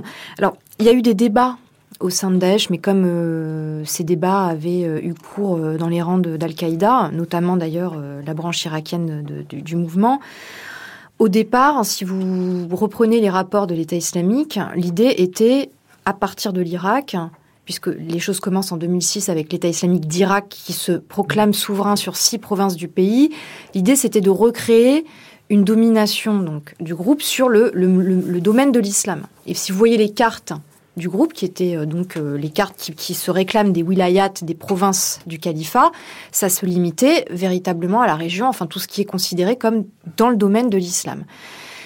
Le, le, le, alors ça c'est une tendance, c'est la tendance finalement régionaliste ou euh, qui pense qu'il faut recréer le califat, le territorialiser et que la, la, croisade en quelque sorte ou la conquête de, des apostats, entre guillemets, ça vient après, voire ne vient pas. Enfin, d'ailleurs, certains groupes djihadistes aujourd'hui euh, mettent l'accent sur le fait qu'ils ne sont pas dans une logique de lutte contre l'Occident pour se présenter comme acceptables aux yeux des, euh, des, chancelleries euh, occidentales. Ça, c'est un point. L'autre tendance, c'est la tendance plus globalisante. Et là, il y a une hybridation parce qu'il y a un certain nombre de combattants étrangers dans les rangs de, de l'État islamique. Et là, on a un agenda qui consiste à vouloir frapper l'ennemi lointain, à être dans une logique de djihad offensif et non plus défensif centré sur le domaine de l'islam face à ce qui est une interférence étrangère, en particulier occidentale. Là, on est dans l'offensive, dans l'ennemi lointain. Mais c'était déjà un des objectifs d'Al-Qaïda avec les attentats de, du 11 septembre 2001. Et ces débats continuent. C'est-à-dire qu'il n'y a jamais eu vraiment de, de, de, fin du débat dans les, dans les, dans les cercles djihadistes euh, sur les finalités de la lutte. Euh, mais Daesh, c'est quand même une évolution euh, les djihadistes parlaient euh, en 2006, lorsqu'ils ont institué l'État islamique d'Irak, de moisson du djihad. L'idée, c'était véritablement de ne pas rater le coche, entre guillemets, comme cela avait été le cas sur d'autres foyers, sur d'autres terrains du djihad, et d'associer à la lutte armée un projet politique. Et ça a été d'autant plus valable, pertinent dans le cas de l'Irak, que les sunnites ont été mis en marge, sont devenus des parias, et que le sunnisme s'est donc substitué assez naturellement euh, à, euh, à ce qui était, ce qui avait été jusqu'en 2006 une défense nationaliste, mais qui était devenue très vite moribonde face à la communautarisation du jeu politique et, à, et au retour des identités euh, ethniques, religieuses, euh, y compris dans le, dans le champ politique. Alors Myriam Benrad, vous l'évoquiez tout à l'heure, on assiste actuellement à une véritable reconfiguration sociale, ethnique et même religieuse de la région, avec le départ des chrétiens, le génocide des yézidis, la sécession des zones chiites et sunnites, mais aussi avec l'arrivée de milliers de mujahiroun, j'espère que je le prononce bien, ces combattants étrangers qui rejoignent l'organisation de l'État islamique.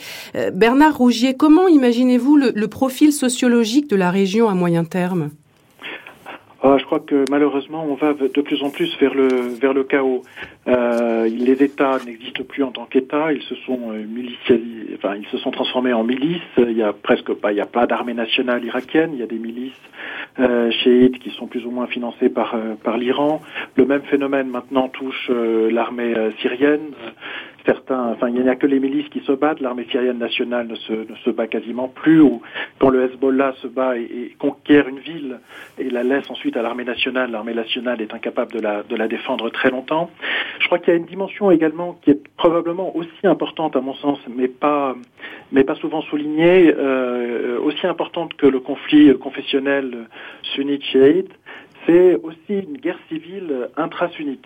Il y a une guerre sociale aussi à l'intérieur de la zone, en Syrie euh, comme en Irak. Et si vous voulez dénoncer les élites sunnites prêtes à s'associer au processus politique, euh, se fait à travers euh, la réactivation du clivage sunnite-chiite. Vous insistez sur l'incompatibilité absolue entre ces deux confessions au sein de l'islam pour discréditer les élites civiles, politiques, euh, qui seraient tentées euh, d'une par une participation politique ou une solution, une solution de compromis.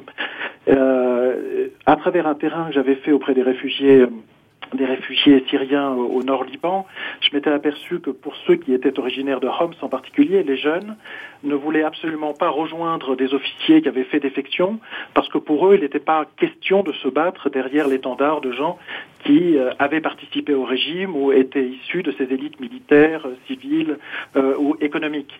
Donc il y a une dimension aussi à travers, à travers le salafisme, mais au-delà du seul cas de Daesh, il y a une prise de pouvoir du lumpen prolétariat, des couches les plus qui étaient au chômage depuis des années, les, les, plus vulnérables et démunis de la population. Ça se voit notamment à travers la géographie des combats à Alep, comme à Hama, comme à Homs.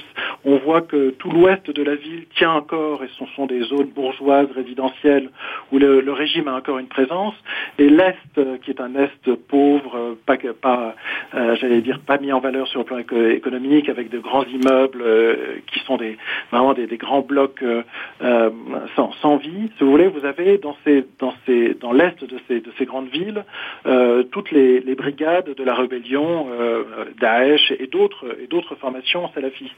Et même, si vous voulez, le, référent salafiste en soi est intéressant parce que c'est le, le, retour non pas à l'histoire, mais c'est le retour à l'origine. C'est-à-dire que ça vous donne le sentiment d'avoir la propriété de votre religion. Et à partir de là, d'avoir un sentiment d'excellence, de quitter en quelque sorte euh, la culpabilité de l'échec social.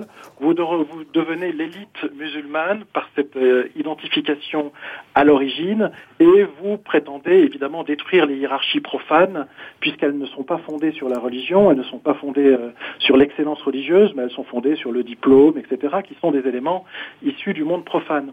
Donc on a aussi des transformations considérables, comme dans tout euh, milieu de guerre civile, si vous voulez, à l'intérieur de ces communautés. Le même phénomène touche par ailleurs euh, les communautés, la communauté chiite en Irak. C'est-à-dire que la violence est un instrument de conquête du pouvoir, de transformation sociale et de promotion de nouvelles élites euh, venant remplacer les anciennes. Et ça, ça, et ça se traduit évidemment par un radicalis une radicalisation du discours et, euh, et des références religieuses.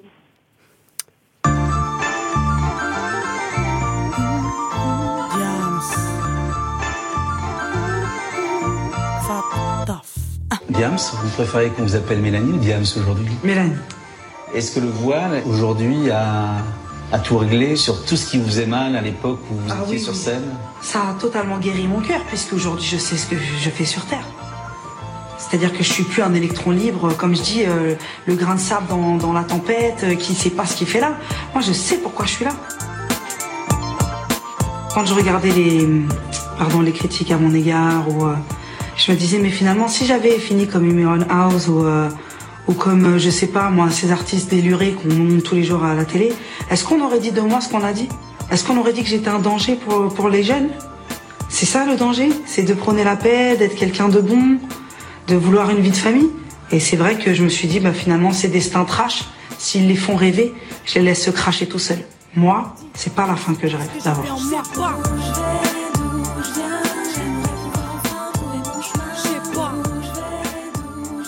C'était un extrait de l'émission 7 à 8, diffusée en 2012 sur TF1.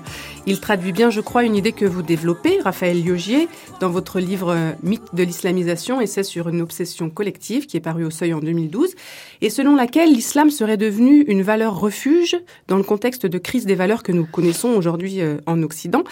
Quelle est, quelle est finalement pour vous la, la vraie place de l'islam dans tout ça? Est-ce qu'il n'est pas simplement devenu la forme la plus aboutie et peut-être aussi la plus accessible de projets alternatifs à nos sociétés matérialistes? Oui, enfin bon, ça c'est un une idéologie, cette espèce d'alternative au matérialisme qui qui s'était développée euh, déjà des euh, enfin dans les années 50, 60, 70, hein, qui a le, rapport entre islam, tiers-mondisme, euh, toutes ces idéologies là, bon, dans lequel effectivement une certaine forme d'islamisme qui a pu nourrir le terrorisme, c'est c'est glissé. Al-Qaïda, c'était ça, contre la société de consommation aussi.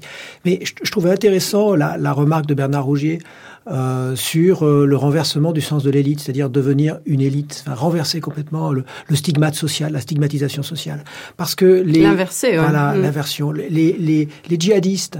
Euh, occidentaux européens qui se rendent euh, sur le terrain des opérations, euh, en général, sont des gens justement qui veulent se ressentir comme une élite, c'est-à-dire qu'ils aient été stigmatisés économiquement ou symboliquement, en général surtout symboliquement, c'est-à-dire qu'ils ressentent une telle frustration qui, qui peut se traduire par le racisme, par toute une série de choses. Et souvent, ce sont des gens qui n'étaient, qui ne sont même pas dans cette espèce de de, de, renouveau euh, musulman qu'on qu observe depuis une dix, une quinzaine d'années. Ils ne sont pas des radicaux à la base au sens euh, ils se mettent à faire de l'arabe. Non, non, ce sont des gens qui euh, peuvent avoir euh, être passés par le chômage, une dérégulation presque totale au niveau familial et qui n'ont pas de repères, y compris pas de repères communautaires, pas de repères musulmans, mais pas, des pratiquants dans, leur jeunesse. Puis d'un seul coup, on leur dit on leur dit via Internet et, et autres, euh, que euh, bon, toutes les caractéristiques qui les stigmatisent, le racisme, le fait qu'ils trouvent pas d'emploi, etc., etc., eh bien, euh, eh bien, ces caractéristiques en réalité font que ce sont des gens qui sont choisis. Ils sont ce choisis sont pour qualités. un destin. Et voilà, mais c'est le, c'est ça, c'est pour le coup, c'est un mythe qu'on retrouve, mais qu'on retrouve de façon plus bah, générale. C'est un archétype presque dans, dans l'histoire de l'humanité de celui qui est choisi, le chosen one. Il est choisi parce qu'en réalité, tout ça sont des épreuves.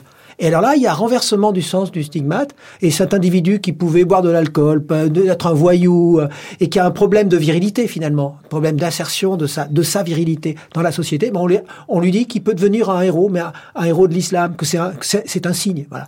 je crois que il faut bien distinguer d'un côté une sorte de renouveau euh, islamique qui peut être radical, communautariste ou tout ce qu'on veut, ce qu'on dit euh, en, en, Europe, en France en particulier, avec des gens qui se font pousser la barbe, qui se réinventent un mot, mais qui eux sont parfaitement pacifiques. C'est-à-dire ça peut poser des problèmes, je veux dire, de, de séparation par rapport à la société, mais ils sont pacifiques dans le sens où ils sont dans une forme de, cette, idée de pureté de salafisme. Et puis d'un autre côté, des groupes euh, qui sont euh, euh, qui sont presque des, ninjas de, de l'islam, qui ont un problème de virilité. Et ça, ça peut se rejoindre. Il y a des, des frontières sont poreuses, mais c'est deux phénomènes qui sont qui sont différents et qui produisent des effets différents. D'un côté, ça peut aller jusqu'à la violence, y compris la violence en interne dans les sociétés européennes. D'un autre côté, ça produit des formes de ritualisation, un piétisme excessif, peut-être un détachement de la société, peut-être effectivement aussi une forme de djihad où on va en Syrie, on va, mais qui aboutit pas en général à la violence extrême sur le terrain français. C'est pas la même chose en quelque sorte. Alors un nouveau phénomène là qu'on voit se développer, c'est la hijra, euh, euh, c'est la traduction arabe de l'égir, qui veut dire donc émigration, qui veut dire migration, plus exactement, et qui s'effectue de l'Occident vers le Dar al-Islam, que ce soit soit pour échapper à l'islamophobie, vous le disiez, euh, Raphaël Yogier, soit pour renouer avec un mode de vie plus respectueux des traditions musulmanes. Et en fait, pour nous, pour nos pays, c'est quand même un constat d'échec. C'est l'échec des politiques d'intégration, de la difficulté à absorber les traditions et les cultures des immigrés, l'incapacité à mettre sur pied un projet de société un peu rassembleurs. Alors dites-moi, est-ce que, est-ce que finalement, paradoxalement, est-ce que euh, nos pays ne seraient pas en train de contribuer à forger cette fameuse communauté musulmane transnationale que nous avons tant redoutée? Non, mais c'est-à-dire que moi je crois qu'il y a. Alors on dit l'Occident avec un, un, grand O de l'Occident. Moi je crois qu'il y a un problème européen, spécifiquement européen, dans cette dans cette histoire, dans ce rapport, ce soi-disant rapport Occident-Islam. les, les Européens, depuis un certain nombre d'années, moi justement je parle du ce que j'appelle le complexe de Suez. Euh, il faut se souvenir ce que c'était Suez. Suez, c'était euh, euh, Nasser qui avait décidé de nationaliser le, le fameux canal, qui permet d'aller, en gros, de, la liaison entre l'océan Indien et la Méditerranée, donc un truc fondamental du point de vue économique.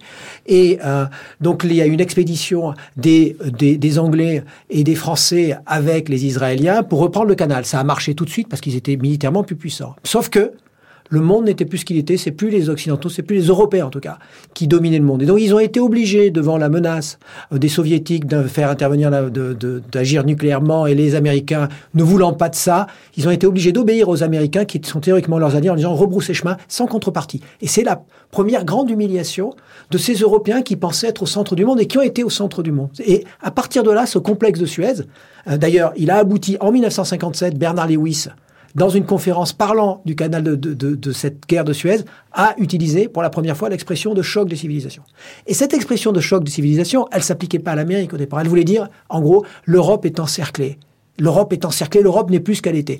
Et pendant les Trente Glorieuses, ça s'est plus ou moins apaisé, hein, mais progressivement, il y a eu la décolonisation, il y a eu des problèmes économiques dans les années 80, il y a eu les premières, deuxième générations de, comment on dit, comme on dit publiquement, de Français issus de l'immigration, donc qui étaient en majorité d'origine dite musulmane. Et puis dans les années 2000, le conflit en Irak, 2003, sans demander leur, leur, leur, leur, leur avis aux Européens. Et donc il y a un vrai problème symbolique, des débats sur l'identité nationale, etc. Et les musulmans ont figuré cette espèce de, cette espèce de renversement du sens de l'histoire, comme s'il y avait un encerclement généralisé de l'Europe. Et donc, à partir de là, les Européens ont réagi. On a vu se développer le populisme, un nouveau Front National, anti-musulman. On parle aujourd'hui même Nicolas Sarkozy avec, euh, avec son parti, les Républicains, la République face à l'islam, enfin, une sorte d'opposition générale, là aussi fantasmée, qui est l'inverse de ce qu'a été l'islamisme à ses débuts, qui s'est construit contre un Occident lui aussi fantasmé, eh bien là, le, le, délire narcissique, cette peur, cette blessure, elle se fait en sens inverse. Ça va être un nouvel occidentalisme européen qui projette son rapport à l'islam. Et du coup, qui crée la frustration chez les musulmans et qui crée finalement cette espèce de, quelque part, cette espèce d'islamisme qu'ils redoutent.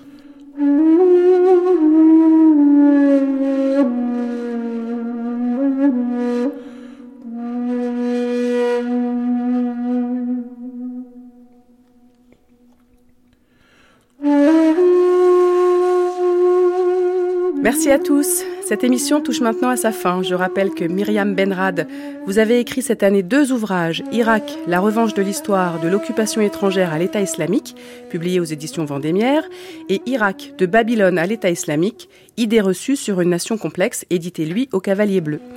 Raphaël Liogier, vous êtes l'auteur du mythe de l'islamisation, essai sur une obsession collective qui est paru au Seuil en 2012 et vous ferez paraître en octobre prochain un nouvel ouvrage intitulé Le complexe de Suez, le vrai déclin français et du continent européen aux éditions du bord de l'eau.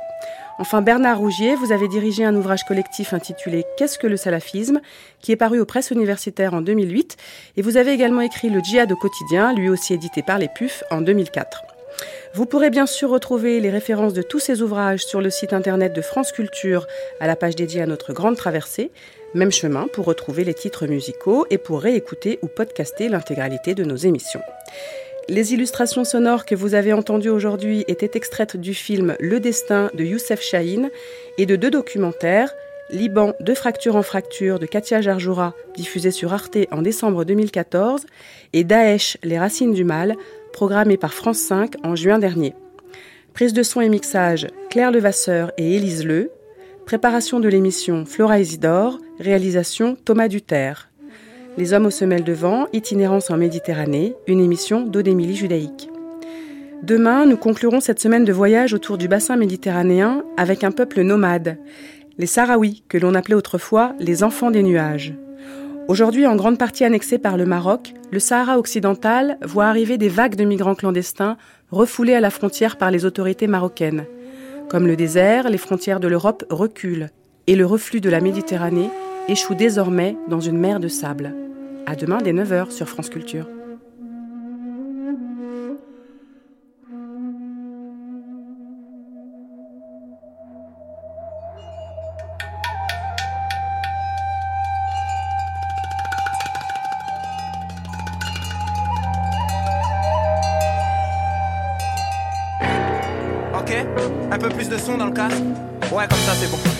Déjà un flot de tarés lorsque les tours jumelles se sont effondrées. J'avais déjà un flot de dingue lorsque les tours jumelles se sont éteintes. Je fus choqué dans mon intime et je vous jure que si je n'avais pas eu la foi, j'aurais eu honte d'être musulman. Après ça, fallait qu'on montre aux yeux du monde que nous aussi nous n'étions que des hommes. Que s'il y avait des fous, la majorité d'entre nous ne mélangeait pas la politique avec la foi. J'avais déjà un flot de tarés lorsque les tours jumelles se sont effondrées. J'avais déjà un flot de dingue lorsque les tours jumelles se sont éteintes. Après cela, on a tous été pointés du doigt. Ils se sont demandé, peut-être qu'ils sont tous comme ça. Les canons se mirent à bombarder Bagdad et des corps s'effondrèrent en Espagne. Nos leaders se mirent à geindre et la Suisse sur un plateau de télé face à un homme d'État mélangea la politique avec la foi. J'avais déjà un flot de tarés lorsque les tours jumelles se sont effondrées. J'avais déjà un flot de dingue lorsque les tours jumelles se sont éteintes. Je découvris la suspicion. C'est quand un homme a peur et que l'autre en face ne le rassure pas. C'est quand celui qu'on croyait connaître devient soudain celui qu'on ne connaît pas. Les Pays-Bas assassinèrent le descendant d'un peintre de renom. La France continua à dire non. L'Europe se scinda en deux. Les uns et les autres qui ne voulait pas qu'on confonde la politique avec la foi. J'avais déjà un flot de tarés lorsque les tours jumelles se sont effondrées. J'avais déjà un flot de dingue lorsque les tours jumelles se sont éteintes. J'avais la conviction intime ce septembre 2001 que, comme avant, il n'y aurait plus rien. Et en un sens, c'était sublime. Le grain disait adieu à livrer. Alors une parole de paix, j'allais pouvoir délivrer. Ainsi tous se reconnaîtraient dans la grande famille de l'humanité qui, naturellement, viscéralement, ne confondrait pas la politique avec la foi. J'avais déjà un flot de carré lorsque les tours jumelles se sont effondrées. J'avais déjà un flot de dingue lorsque les tours jumelles se sont éteintes. On allait tout déconstruire.